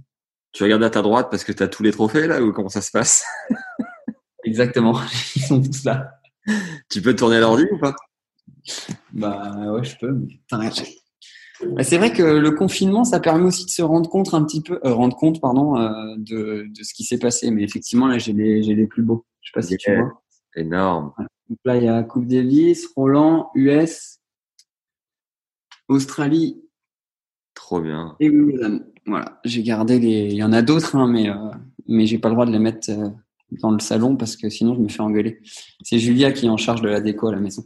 Donc elle a accepté cela, mais le reste elle accepte pas. Et une petite salle de trophées ailleurs, non? Euh, Non, non, ils sont euh, dans les placards quelque part, dans la cave. Voilà, euh, dans l'optique éventuellement de faire une salle de trophées, mais mais, mais c'est vrai que cela, c'est. Il y a mon trophée aussi que l'ATP m'a donné pour rentrer dans le top 100.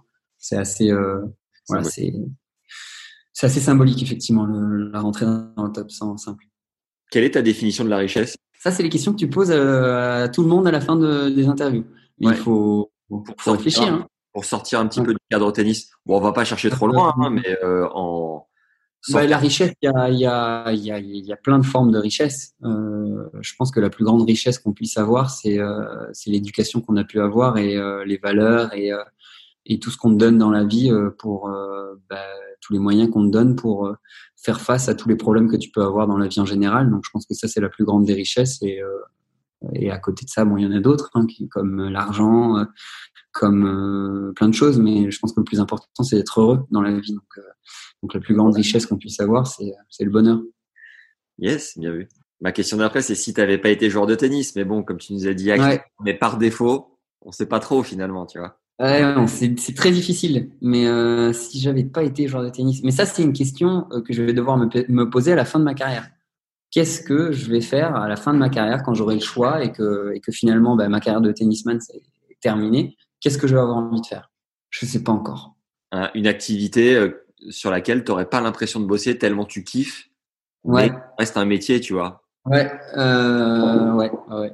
Euh, bah, mais, mais, malheureusement, je pense que je pense que si à un moment on veut être compétent, même si moi, par exemple, j'ai complètement été fan de tennis, il y a des moments où on n'a pas envie de bosser non plus. Hein. Quand on fait ça tous les jours et que, et que finalement ça fait 20, 20, voilà, 20 ans qu'on joue au tennis, euh, il n'y a pas tous les jours où j'ai envie d'aller jouer euh, d'aller jouer au tennis. Donc forcément, euh, je suis pas musicien. Eh ben voilà, très bien. Voilà, hop, cocher. C'est les questions, il faut cocher des réponses. Qu'est-ce qui te rend heureux à la fin de la journée? Euh, Je crois que le sport me rend heureux en général. Euh, le fait de me dépenser, ça me, ça me fait énormément de bien. Donc je pense que le sport en général me rend heureux. Qu'est-ce que tu fais concrètement pour essayer d'être une meilleure personne? Euh, bah, J'essaie d'être bon autour de moi en général. Euh, J'essaie de me mettre à la place des gens, euh, de leurs besoins et d'essayer de leur apporter euh, voilà euh, ce que je peux au quotidien, donc avec les gens que j'ai autour de moi. Euh, quelle est ta manière à toi de te fixer des objectifs? Bah, Il y a plusieurs euh, manières de se fixer des objectifs. Moi, je sais que il y a toujours eu chez moi trois types d'objectifs des objectifs à court terme, des objectifs à moyen terme et des objectifs à long terme.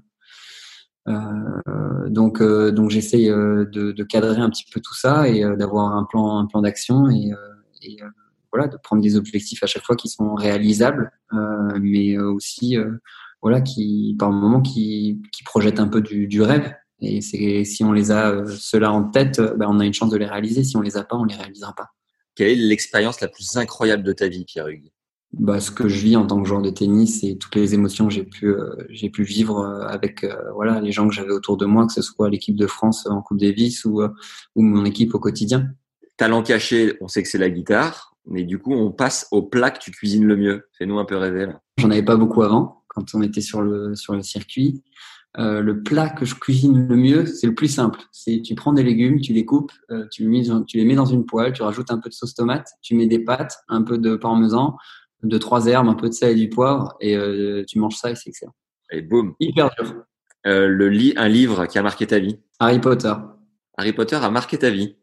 Ah bah j'ai vécu, j'avais euh, son âge au moment où je l'ai lu, donc j'ai fait tous les livres en fonction de son âge et je suis complètement fan. Et alors, tu peut-être pas vu sur la vidéo à côté du à côté du de la Coupe Davis, mais tu as t'as des baguettes magiques, euh, un truc. Je suis complètement fan d'Harry Potter et, euh, et j'ai complètement craqué la dernière fois quand on est allé à euh, à Bâle. Euh, j'ai acheté euh, l'intégrale des Harry Potter en allemand parce que les livres étaient juste incroyablement beaux. Voilà. C'est chaud. Mm, mm. Est-ce que tu as un film référence? Film référence ou film préféré? Ouais, préféré, référence, celui qui te vient, celui que tu préfères. Euh, moi, je, je, suis euh, complètement fan du film euh, Gladiator. Après, comme beaucoup, je pense, mais ce film, il, enfin, il est incroyable, quoi. Le concert le plus ouf auquel tu as assisté? J'ai pas assisté à énormément de concerts. C'est le mauvais côté de notre vie. Des fois, c'est que c'est difficile de programmer un concert.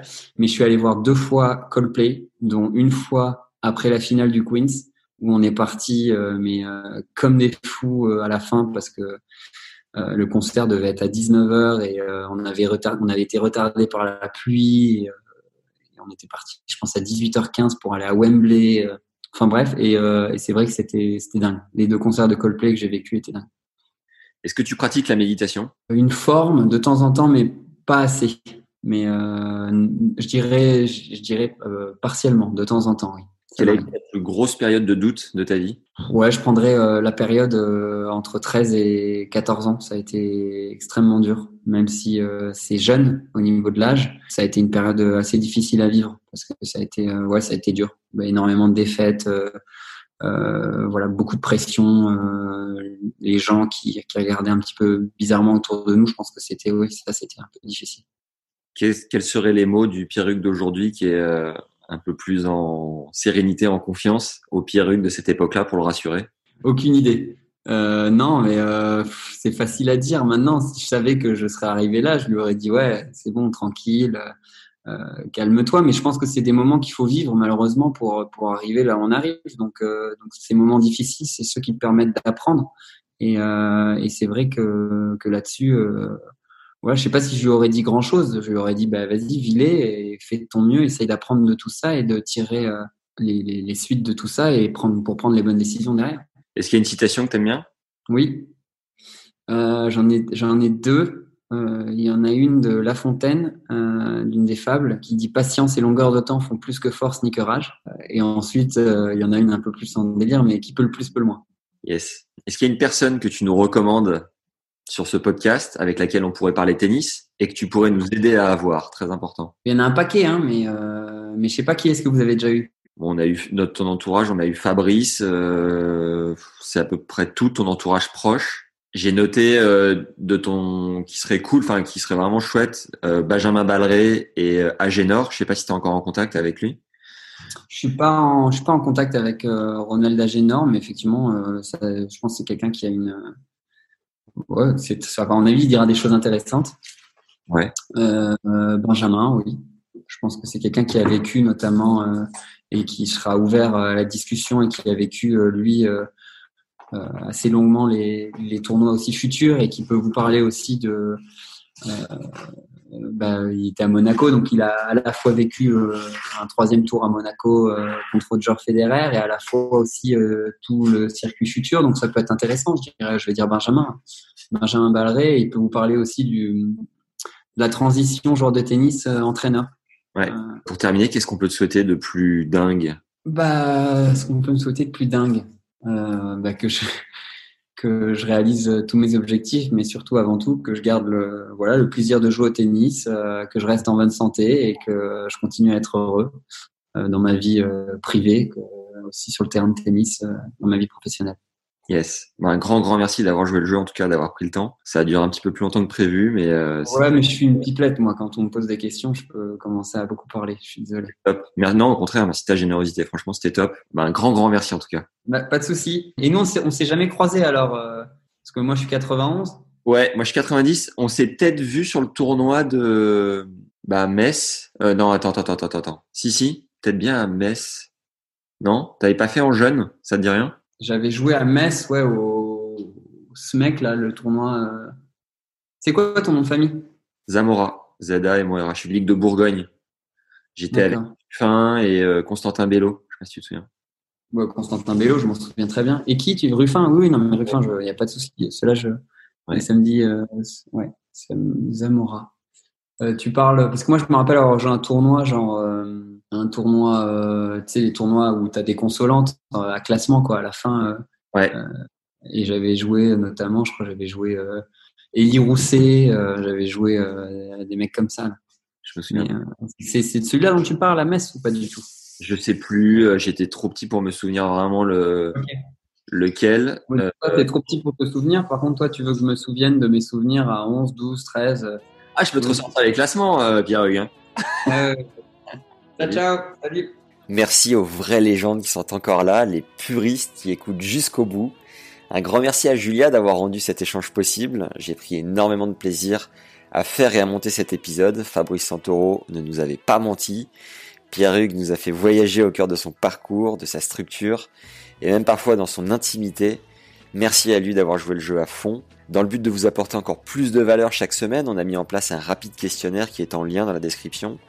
Il prend 4 minutes à remplir montre en main et on enverra un petit cadeau par tirage au sort aux légendes qui ont bien voulu nous répondre, toujours dans le but de vous régaler. Venez nous dire ce que vous avez aimé dans l'épisode avec 5 étoiles et un avis sur Apple Podcast. C'est vraiment la plateforme numéro 1 qui nous aide le plus à faire connaître la chaîne de podcast. Et vous lire est tout simplement un régal. Merci d'ailleurs à Aurel, Mad, Valentin et même Stéphane Houdet pour nous avoir mis des commentaires adorables. Et la palme de la semaine revient à Réune qui nous écrit franchement, je ne m'attendais pas spécialement à vibrer pour une écoute d'arbitre, mais voilà, le tennis est un ensemble et tous les regards différents apportent une compréhension plus fine du jeu en lui-même. Et c'est exactement ce que l'on recherche chaque semaine. C'est pourquoi j'ai sélectionné ce commentaire qui me touchait euh, particulièrement. Un autre immense merci à Victor qui a fait chauffer sa CB sur Tipeee pour nous soutenir. Parce qu'on a créé un compte dont le lien est en description, entre la préparation, le tournage, le montage et la diffusion.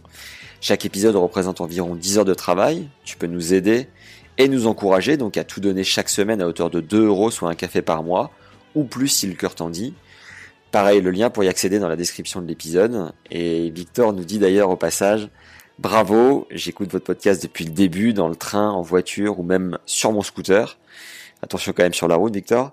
Où j'ai l'impression d'écouter une discussion entre potes au bar, au lieu de m'ennuyer sur l'autoroute direction le boulot. Intéressant et bien fait avec des gens qu'on n'a pas l'habitude d'entendre, Sbarro, Servara ou Cassaigne. Je vous souhaite le meilleur. Un big, big merci ça nous touche évidemment très fort. Voilà, c'est tout pour cette semaine.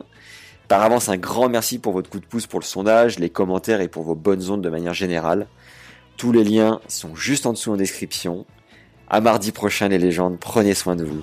Ciao